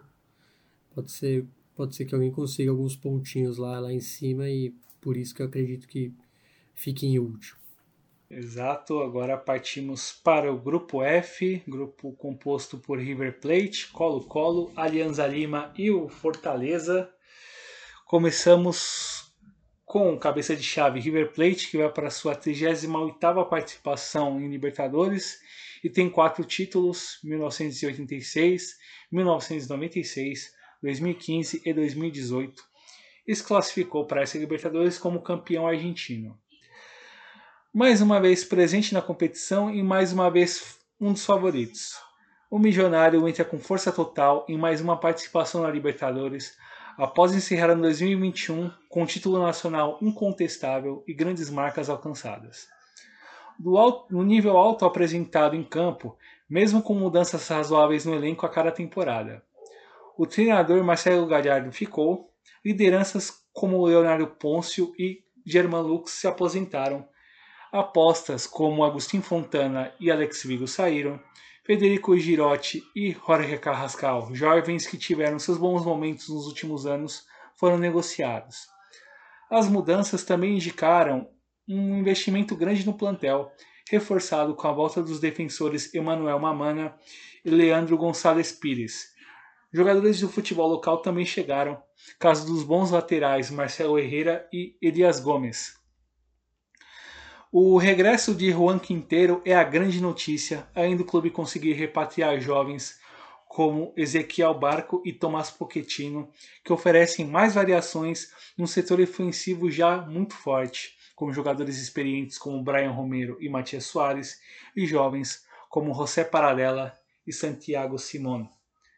E o destaque não poderia ser outro, meus caros ouvintes, senão Julian Álvares, artilheiro do último campeonato da última Superliga, virou nome a ser seguido pelos times europeus e deve seguir no clube até o meio do ano, o que ainda assim é uma boa notícia pelo lado do, do, do milionário. Seus gols podem ser fundamentais numa temporada que tende a ser mais curta e não menos intensa, também por conta da Copa do Mundo.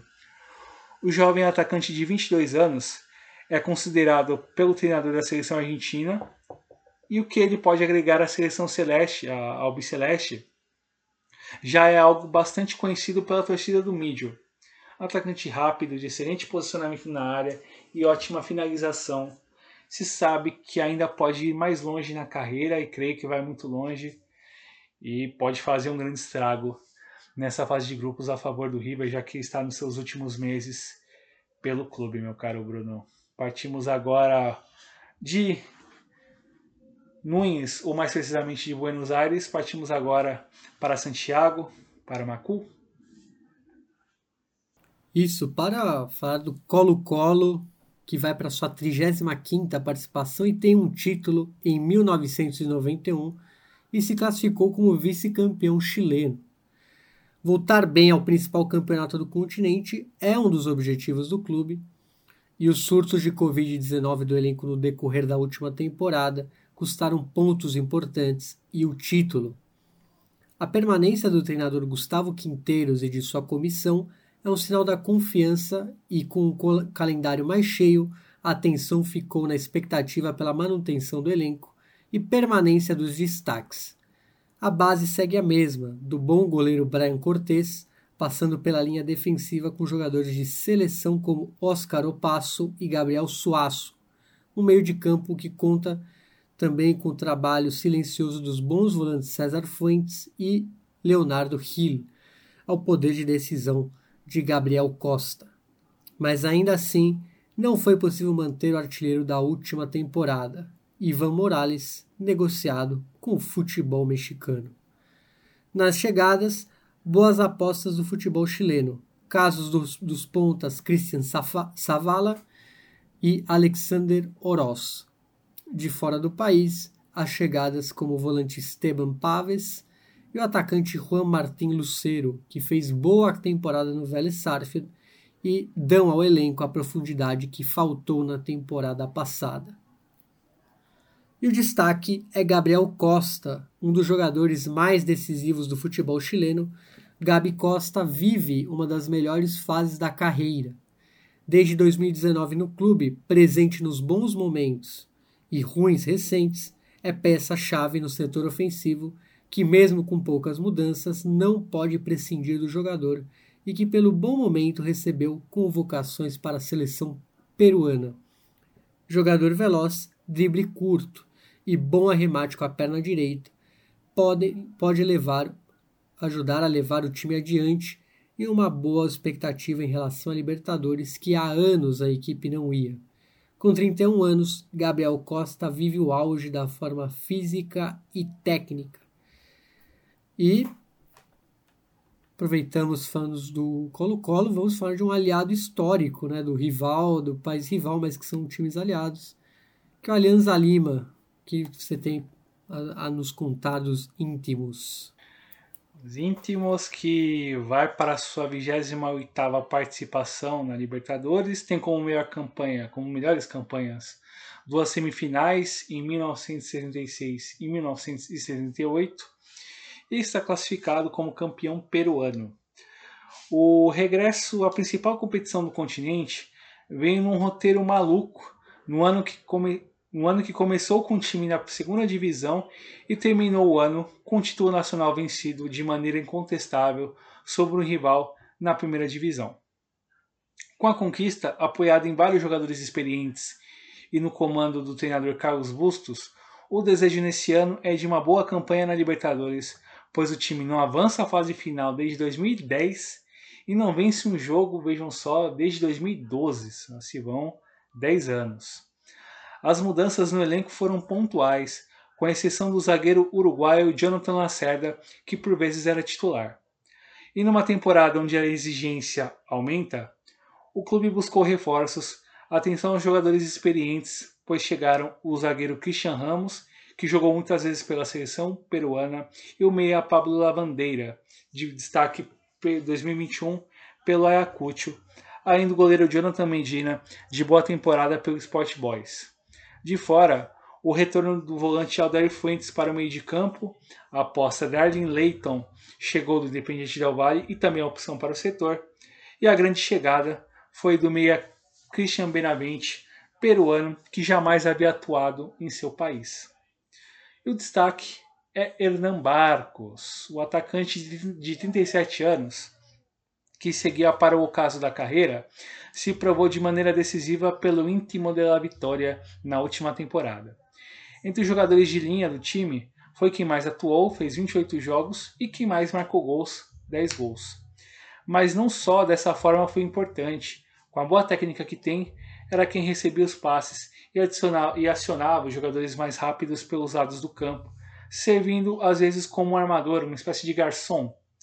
Com mais jogos previstos e um ano a mais de idade, deve atuar com maior regularidade na Libertadores do que na Liga Uno, o que exigirá um planejamento bem feito, pois a sua qualidade o time não poderá abrir mão.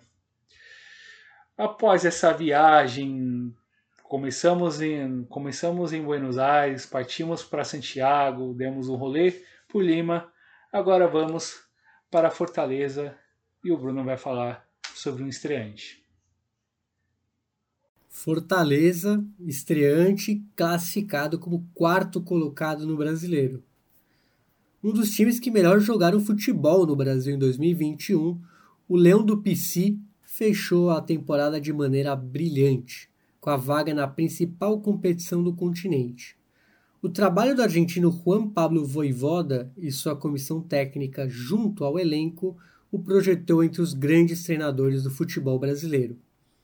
Mas o desafio aumenta de tamanho após um 2021 tão bom e o clube procurou a se preparar para isso.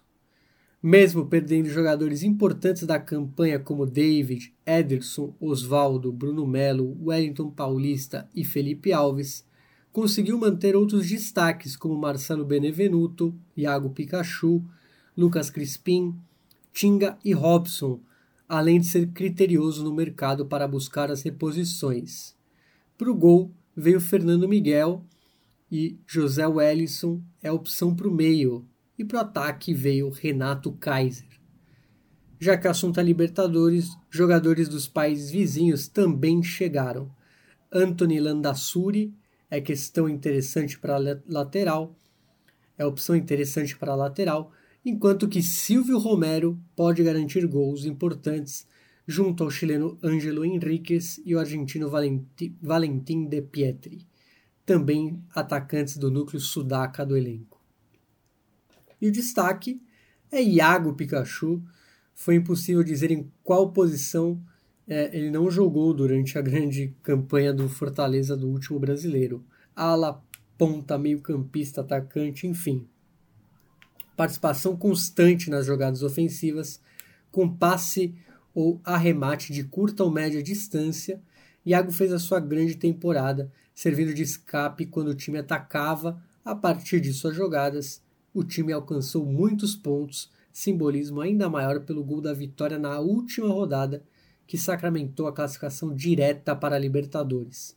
Com 29 anos, é um dos poucos jogadores brasileiros do elenco a já ter jogado a competição e essa experiência será muito importante.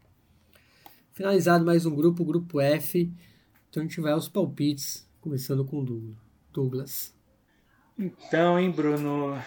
É, a gente tem um time um pouco mais, bem, bem mais, digamos, destacado, que é o River com, um bom começo, um ótimo começo de temporada na Argentina, os reforços se adaptando, alguns ajustes aqui a colar para que o time consiga ir muito bem nesse começo de ano. Creio que para mim é o favorito a passar em primeiro no grupo e um dos favoritos ao título continental. Uh, e a segunda vaga, meu caro, a Aliança está numa crise brava nesse começo de ano, o time não consegue sair do fundo da tabela na Liga Uno. Treinador já muito contestado, Carlos Bustos. Colo-Colo começou bem a temporada. É, na, os caras esperam não ter os vários surtos de Covid-19 que tiveram na temporada passada e que, e que acabaram um, ajudando a tirar o título chileno do clube. É, tem, trouxe bons reforços, o time está num embalo bacana com o Gustavo Quinteiros. Uh, Fortaleza vem um embalo bacana, campeão da Copa do Nordeste. Acho que dá para Fortaleza beliscar essa segunda vaga aí, hein? Acho que, que o Fortaleza vai brigar e vai brigar bem forte para pegar essa segunda vaga. É, e quem sobrar do, do, do, do, dessa disputa fica com a terceira colocação e creio que o Alianza Lima vence um jogo nessa, nessa Libertadores. Ou consiga quebrar essa sequência, esse escrita de não vencer jogos na competição, mas acho que as chances são muito pequenas para conseguir ir além disso, meu caro. Mas a nível geral, acho que River primeiro, Fortaleza brigando forte com Colo-Colo na segunda vaga. E para você? Não dá para ir muito longe disso, né? Realmente o River desponta aí no grupo e Fortaleza e Colo-Colo com ótimos inícios, é, times interessantes. Olha, complicado, mas é, acho que o trabalho do Voivoda é muito constante, é muito bom. Não duvidaria ele pegar a segunda vaga aí. Então, mas ainda assim é eu botaria aí em xeque aí, né, entre Colo-Colo e Fortaleza, mas acho que um pouquinho de vantagem para Fortaleza eu, eu apostaria. E é isso. São, é, esse é meu palpite. Buenas, partimos agora para o grupo G. Grupo, enfim, sem brasileiros. Grupo composto por Penharol, Cerro Portenho, Colón e Olímpia. Começamos com Penharol, que vai para sua 48ª participação e tem cinco títulos continentais, são eles em 1960, 1961, 1966, 1982 e 1987 e se classificou para essa edição da Libertadores como campeão uruguaio. Após um 2021 muito bom, com retorno a uma semifinal continental e um título uruguaio, o Manja entra em 2022 sabendo que o desafio aumenta de tamanho. Para o treinador Maurício Larriera e a sua comissão técnica, inclusive por conta da reconstrução da equipe pois o que pesa são a saída de cinco titulares. O time campeão são eles: o volante Jesus Trindade, o zagueiro Gary Carrelmacher, o lateral Giovanni Gonçalves e os meias Agostinho Canóbio e Facundo Torres. O que tem um peso imenso, tantas saídas em tão curto tempo. Pelas dificuldades de manter os jogadores, algumas dessas saídas já eram esperadas, o que obrigou o clube a se planejar para tentar repor essas perdas chegaram Federico Paque Carrizo para o setor ofensivo, experiência que não falta também para o argentino Lucas Viatri. Para a defesa, chegaram o zagueiro Hernan Menossi e o lateral Matias Aguirre Garay, que está na sua quarta passagem pelo clube e que fecha esse grupo de jogadores veteranos. Ramon Arias também é outra opção para a defesa. Brian Oliveira, este mais jovem, chegou para o meio de campo mas o fato positivo até aqui é a permanência do artilheiro de 2021, Agustin Álvares Martínez, expectativa com o trabalho junto aos jovens jogadores das categorias de base que foram campeões da última edição da Copa Libertadores Sub-20. E o destaque é, se não outro nome, Agustin Álvares Martínez. O jovem atacante de 20 anos se tornou um dos nomes a serem seguidos no futebol sul-americano, após o grande 2021 que fez. 24 gols marcados, artilharia da Copa Sul-Americana e as convocações, jogos e gols pela seleção uruguaia dizem muito sobre a qualidade do seu jogo. Jogador rápido, intuitivo, de bom posicionamento na área e excelente finalizador, Canário Martinez cumpriu muito das expectativas que se tinha sobre ele quando apareceu nas divisões de base do Manja. Seus gols podem garantir que o time seja competitivo na Libertadores e a chance de aparecer por mais vezes na seleção, ainda que não tenha começado bem esse ano de 2022. Segue a esperança, ainda que não tenha balançado a rede até aqui, ainda que existam dúvidas se ele vai conseguir manter o mesmo nível do ano passado. Eu acredito que sim, ainda que não tenha começado bem esse ano. Mas seus gols são fundamentais para o Penharol poder sonhar adiante nessa Libertadores, meu caro Bruno. E de Montevideo, meu caro, vamos para o bairro Obreiro? Vamos para o Barrio Obreiro, falar do Cerro Portenho, que vai para sua 43ª participação e como melhor campanha, as semifinais em 73, 78, 93, 98, 99 e 2011 e se classificou como campeão do Clausura. O sonho copeiro do Ciclone é um dos assuntos mais lembrados a cada começo de Libertadores. Após o 2021, que terminou de maneira incrível com o título paraguaio conquistado nos últimos segundos do último jogo, as atenções nesse 2022 se centram na expectativa de avançar na Libertadores. Para isso, a permanência do treinador Francisco Tique Arce é uma boa notícia em meio às poucas mudanças no elenco. As principais foram as saídas dos titulares Federico Patti Carriço e Mauro Bocelli, jogadores importantes do setor ofensivo, para fortalecer um plantel que joga junto há algumas temporadas, as adições foram pontuais para quase todos os setores. Para a zaga chegou Williams Riveiros, de boas temporadas pelo Barcelona. No meio de campo, o volante Robert Pires da Mota é opção para um meio-campo composto por Enzo, Jimenez e Rafael Carrascal mas o destaque fica para a chegada aí de Marcelo Moreno, artilheiro das eliminatórias da Copa com 10 gols e 34 anos, é a esperança de gols. A lesão de Robert Morales, que fazia um grande começo de temporada, é um desfalque muito importante. E o destaque é Cláudio Aquino, o jogador nascido na Argentina e que agora tem nacionalidade paraguaia, é um dos melhores jogadores do país desde pelo menos 2019. Meia de bom toque de bola e arremate de média distância, virou peça-chave do time e um dos motivos dos títulos paraguaios recentes do Ciclone. Aos 30 anos, mais maduro, vem de um ótimo 2021, onde marcou 11 gols em 40 jogos, no que foi a sua temporada mais artilheira. Virou um jogador que entra mais na área, para além dos passes e assistência para os jogadores de frente. Seu talento pode ajudar a levar o time a avançar na Libertadores.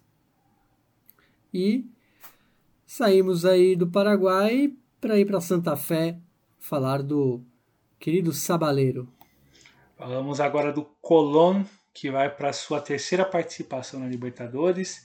Tem como melhor campanha as quartas de final na edição de 1998 e se classificou para essa Libertadores como campeão da Copa da Liga.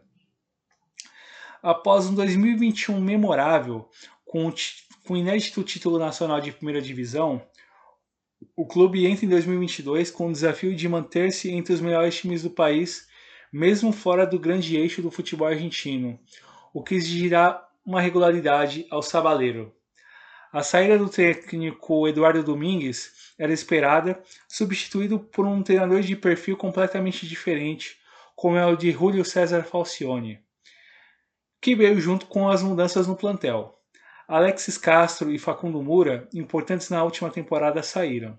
Os colombianos Yeller Góes e Wilson Morello retornaram para o futebol colombiano.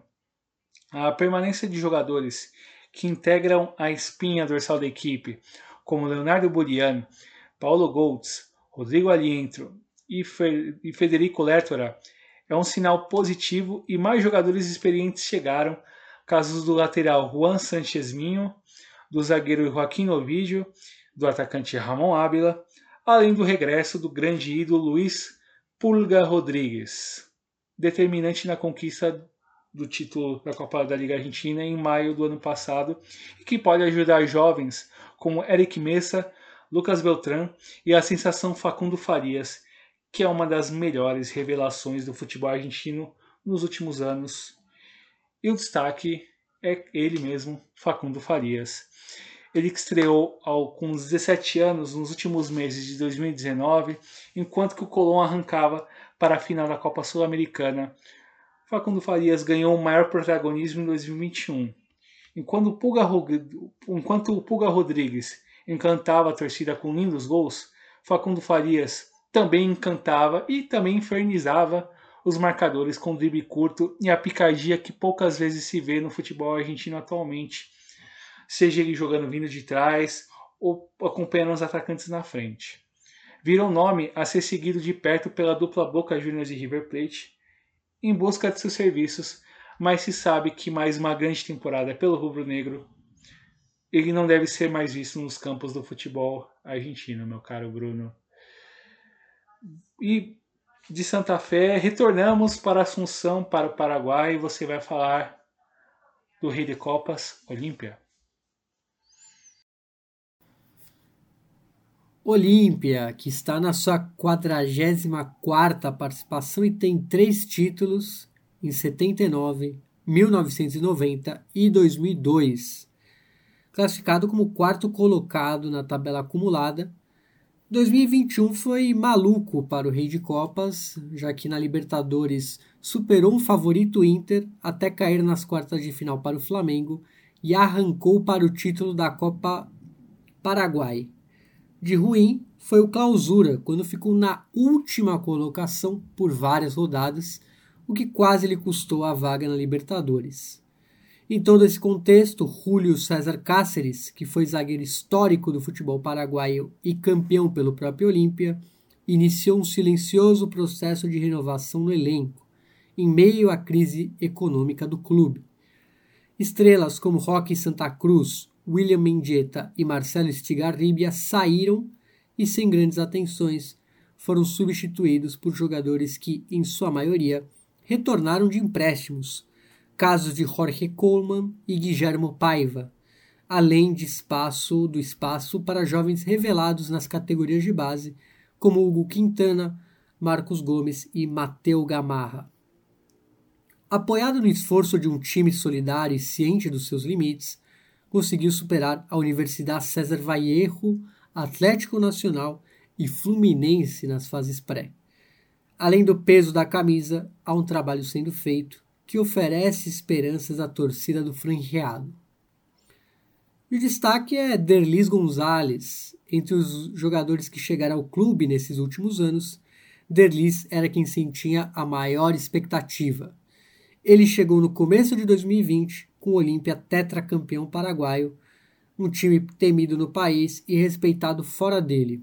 Com o passar do tempo, a eclosão da crise e a saída de vários jogadores o atual camisa 10 assumiu a responsabilidade de ser o jogador mais importante em campo. E assim foi em 2021, onde marcou 13 gols, artilheiro da equipe no ano e fundamental nas melhores lembranças da temporada. Driblador e ótimo finalizador, já se fez importante nesta Libertadores e aos 28 anos vive a melhor fase da carreira. Esse foi o grupo G, Grupo de super clássico paraguaio apenas. Então, o grande jogo da primeira da fase de grupos está aqui. E vamos aos, aos palpites, né, Douglas? Começa aí com você. Vamos lá, grupo equilibrado. Penharol não começou bem a temporada, com seus problemas. Cerro com um bom começo no, no Paraguaio. Colom chegando no começo de temporada na Argentina. Olímpia também variando um pouquinho nas suas atuações, mas um nível muito maior do que se viu no clausura do ano passado. Eu acho que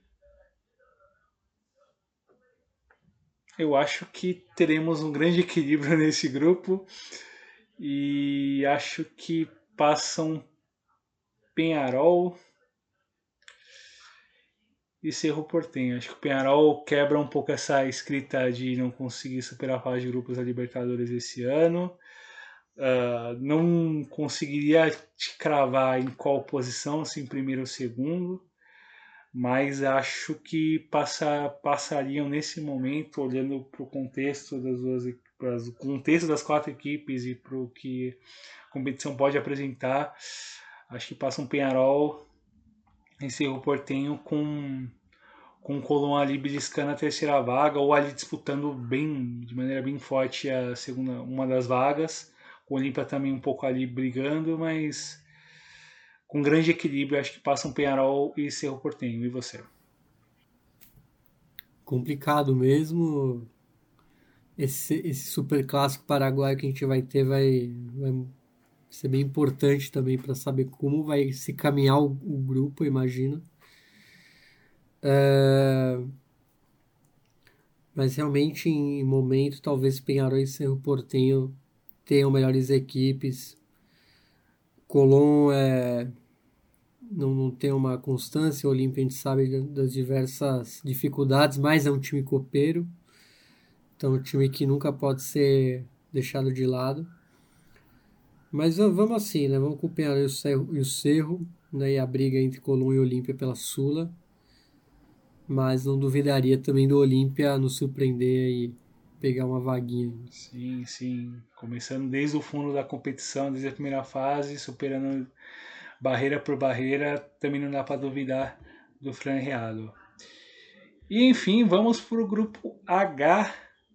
Grupo H, que tem Flamengo, Universidade Católica do Chile, Sporting Cristal e Talheres Começamos com o Flamengo, que vai para sua 18ª participação na competição e tem dois títulos, 1981 e 2019, e classificou-se para essa Libertadores como vice-campeão brasileiro. A torcida flamenguista não não espera nada menos que títulos. O último ano terminou de maneira melancólica, ainda que no começo do mesmo 2021 o time tenha levado o Campeonato Brasileiro crises de um time que avançou em todas as competições da temporada, mas que para alguns passou a sensação de que poderia mais. Para resolver algumas dessas questões, a chegada do treinador português Paulo Souza simboliza o desejo de chegar às vitórias jogando bom futebol ou algo próximo do que se viu no segundo semestre de 2019. Para chegar lá, algumas mudanças no plantel rubro-negro, saíram jovens que não eram titulares, como João Lucas, Natan e Hugo Moura. Jogadores emprestados, como Bruno Viana e Kennedy, retornaram para a Europa, enquanto que Pires da Mota retornou ao Paraguai. A saída mais importante foi a de Michael, artilheiro do time no último Brasileirão. E entre as chegadas, atenção para a defesa. Chegaram o goleiro Santos, destaque pelo Atlético Paranaense, e os zagueiros Fabrício Bruno, de ótimo 2021 pelo RB Bragantino, e Pablo, esse que chegou do futebol russo. No ataque, Marinho é a opção de luxo que tenta retomar o bom futebol de 2020. E o destaque, se não outro, é Gabriel Barbosa, o Gabigol. Idolatria e tensão com treinadores, com torcedores, aliás, de times adversários e com alguns torcedores do próprio Flamengo. É impossível passar indiferente ao atacante flamenguista em campo.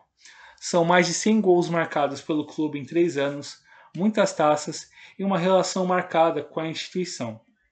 Com 25 anos, perto da maturidade física e técnica, tem como objetivo se manter entre os escolhidos de Tite na seleção brasileira, ainda mais em um ano de Copa do Mundo.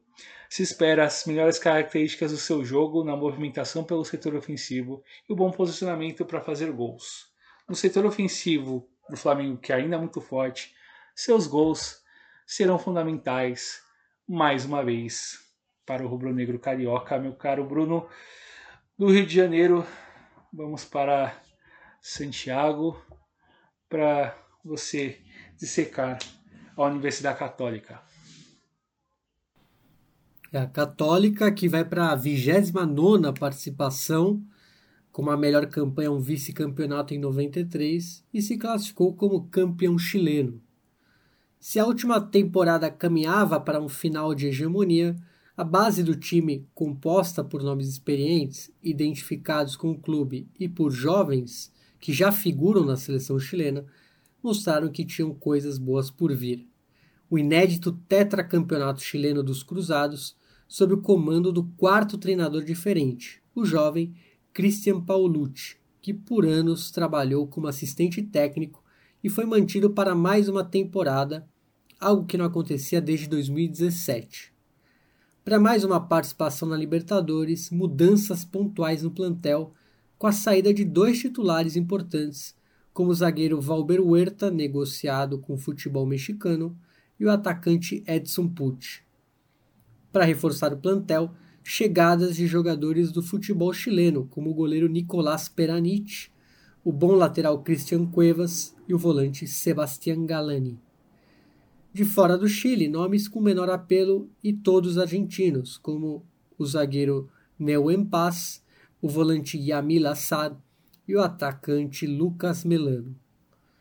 As boas notícias, ao menos até o final do semestre, são a permanência do jovem trio Inácio Saavedra, Marcelino Nunes e Diego Valência, brilhantes em 2021.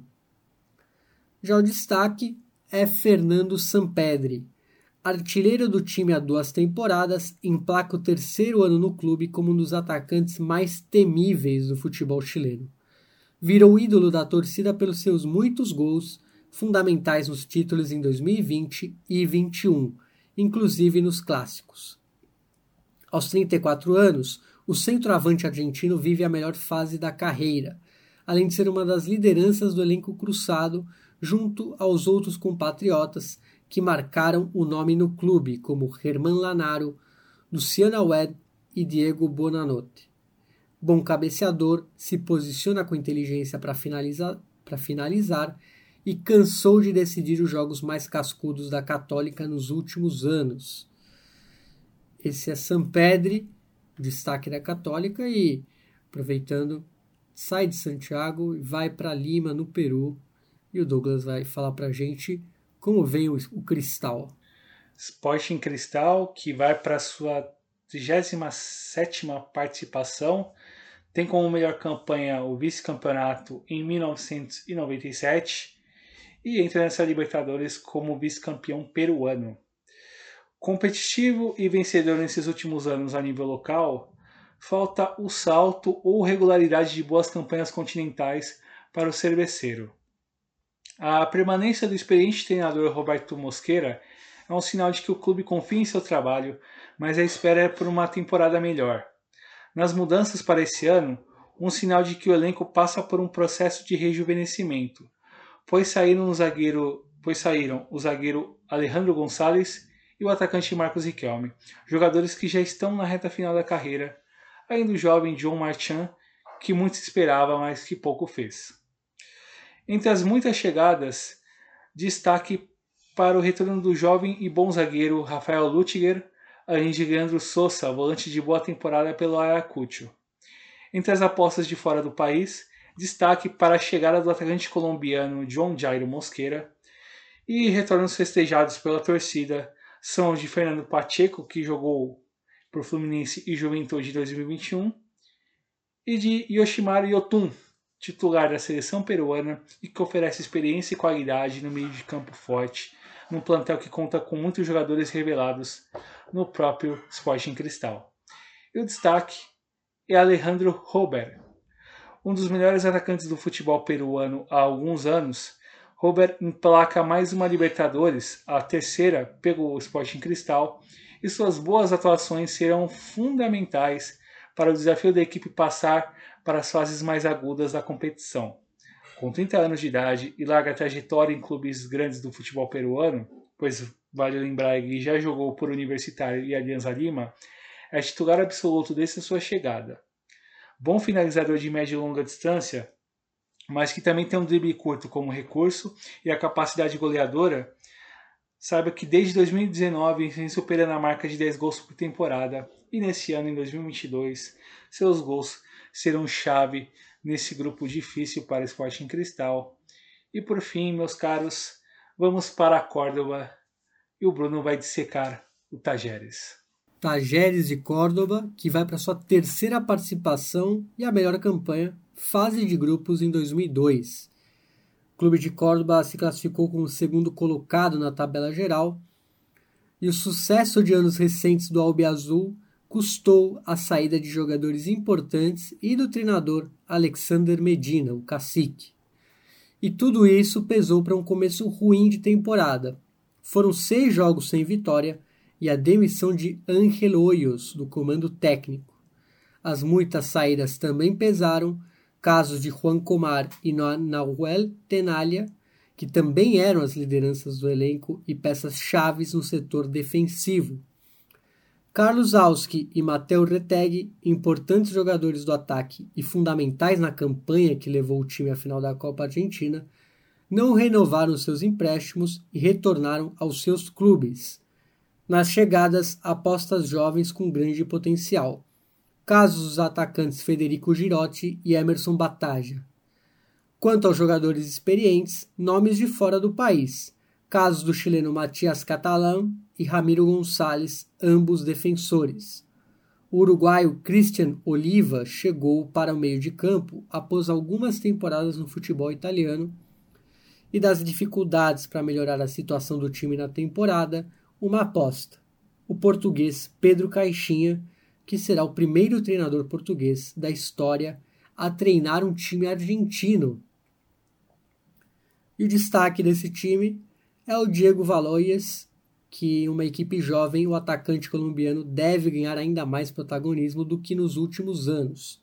Afinal, com tantas mudanças de uma temporada para outra, Valois permaneceu no clube e é cada vez mais a estrela da companhia.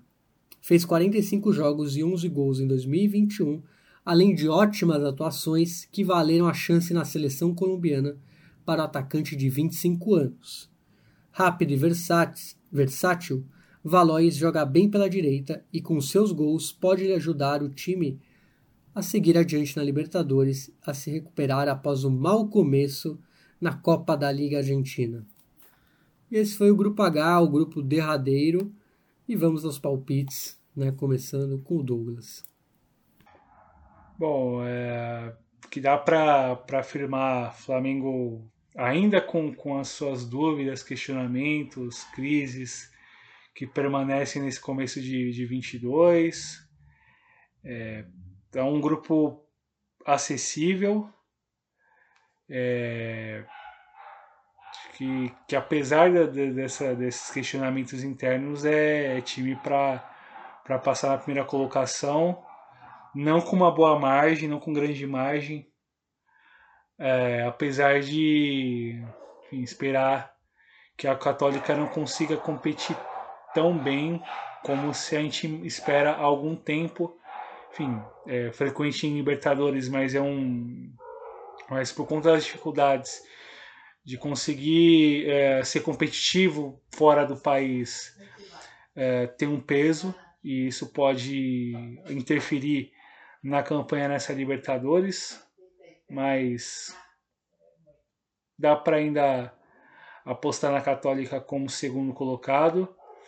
É, Cristal ainda falta um pouco mais de punch, digamos, para brigar além dos seus, dos seus limites territoriais peruanos, com bons reforços, jogadores interessantes ali para os setores, a manutenção de alguns nomes é, da base do clube já há algum tempo, que isso pode ser fundamental para o time conseguir conseguir buscar pontos, mas e um Talheres que Talheres que enfim, tá passando por dificuldades, vai lidar com uma estreia de um treinador estrangeiro, com exigências próprias, com, com necessidade de recuperar na Copa da, da, da, Liga, enfim, que isso vai trazer um, um nível de atenção dividido para um time que está lá embaixo, isso é mais complicado.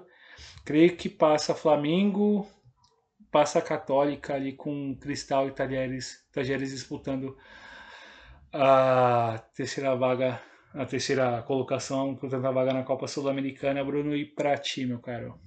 Complicado pelo momento de todas as equipes né, do grupo, grupo em, com times em baixa, né, todos, sem exceção.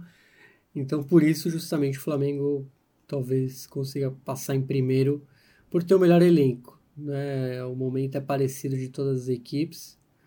Católica também é um time, apesar da, da crise, é um time com elenco bom e que está muito tempo junto.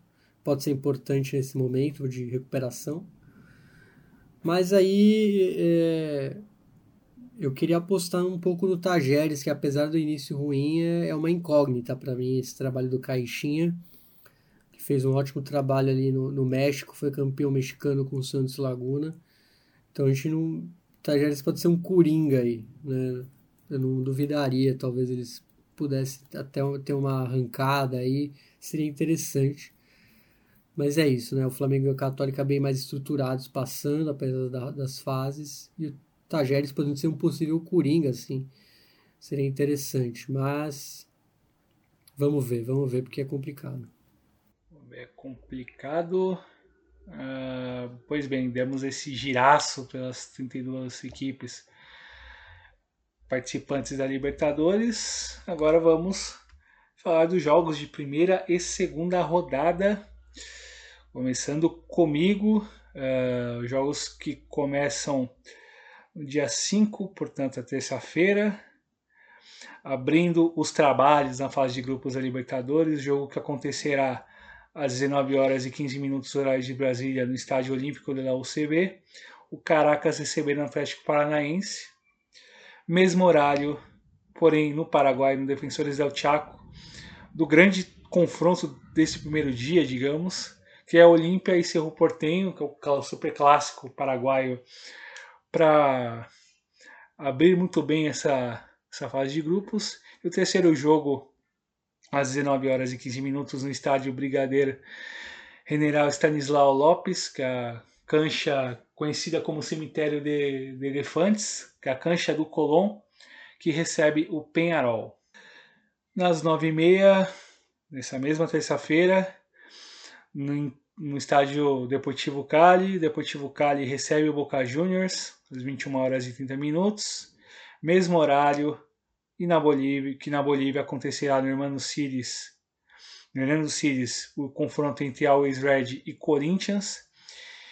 E fechando esse primeiro dia de fase de grupos no Estádio Nacional de Lima, no mesmo horário de Brasília, Sporting Cristal recebendo o Flamengo.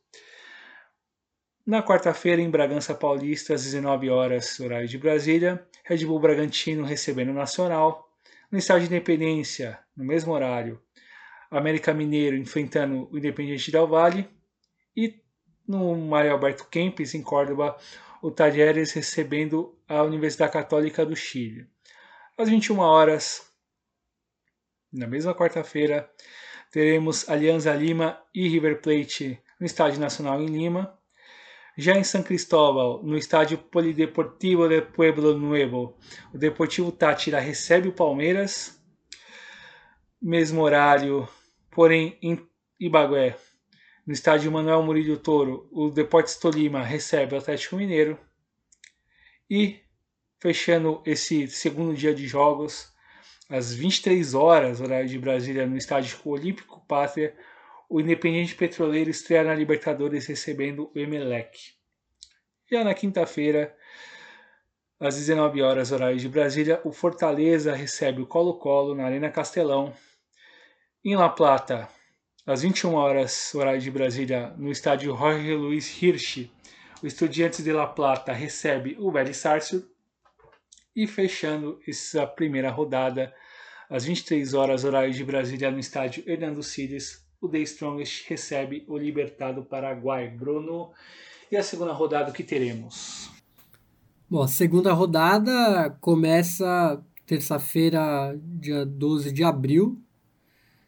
E o, jogo, o primeiro jogo é às 7h15 de Brasília, lá no temido estádio Alberto Rotarmando, conhecido como La Bombonera, Boca Juniors e Always Ready, em Buenos Aires. Também às 7h15, eh, em Assunção, no General Pablo Rojas, La Nueva Olla, Cerro Portenho e Colón, em Assunção. Também às 7h15 de Brasília, também nessa terça-feira, lá no alto, no, em cima da, das montanhas ali de Santiago, no estádio São Carlos de Apoquindo, a Universidade Católica recebe o Sporting Cristal do Peru. Também na terça-feira, só que às nove e meia de Brasília, o Penharol recebe o Olímpia, estádio campeão del siglo em Montevideo. É, e também às nove e meia no Maracarena, Flamengo e Tajeres de Córdoba. E também às nove e meia dessa terça-feira, dia 12 de abril, finalizando, o Palmeiras recebe o Independiente Petroleiro às nove e meia no Allianz Parque. Mudando de dia, quarta-feira, dia 13 de abril, o Libertar recebe o Caracas no Defensores del Chaco às 7 da noite de Brasília. No mesmo horário, às 7, River Plate e Fortaleza no Monumental de Nunes, em Buenos Aires. Também às 7, Colo-Colo e Alianza Lima, no Monumental da Viarejano, às 7 da noite.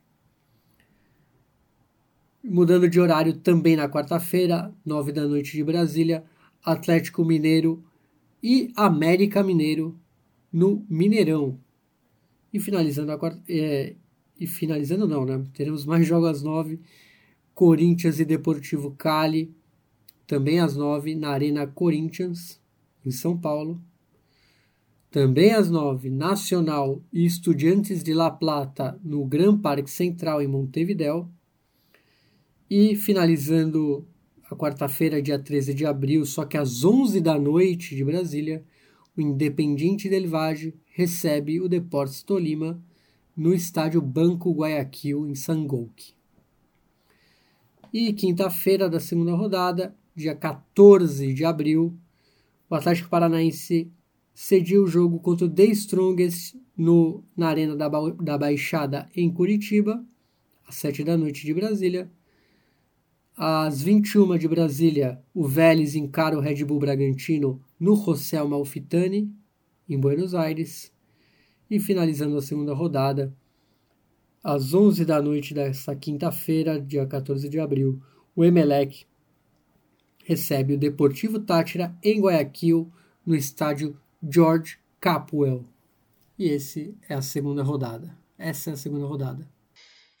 Uau, que que giraço, cobertura dos 32 participantes, primeira e segunda rodada para dar o serviço completo, meus caros. Menos agora é, acompanhar o que virá nas próximas, nas próximas semanas com muitas, com muitas histórias que cobriremos também por aqui, como fizemos em 2020 e 2021.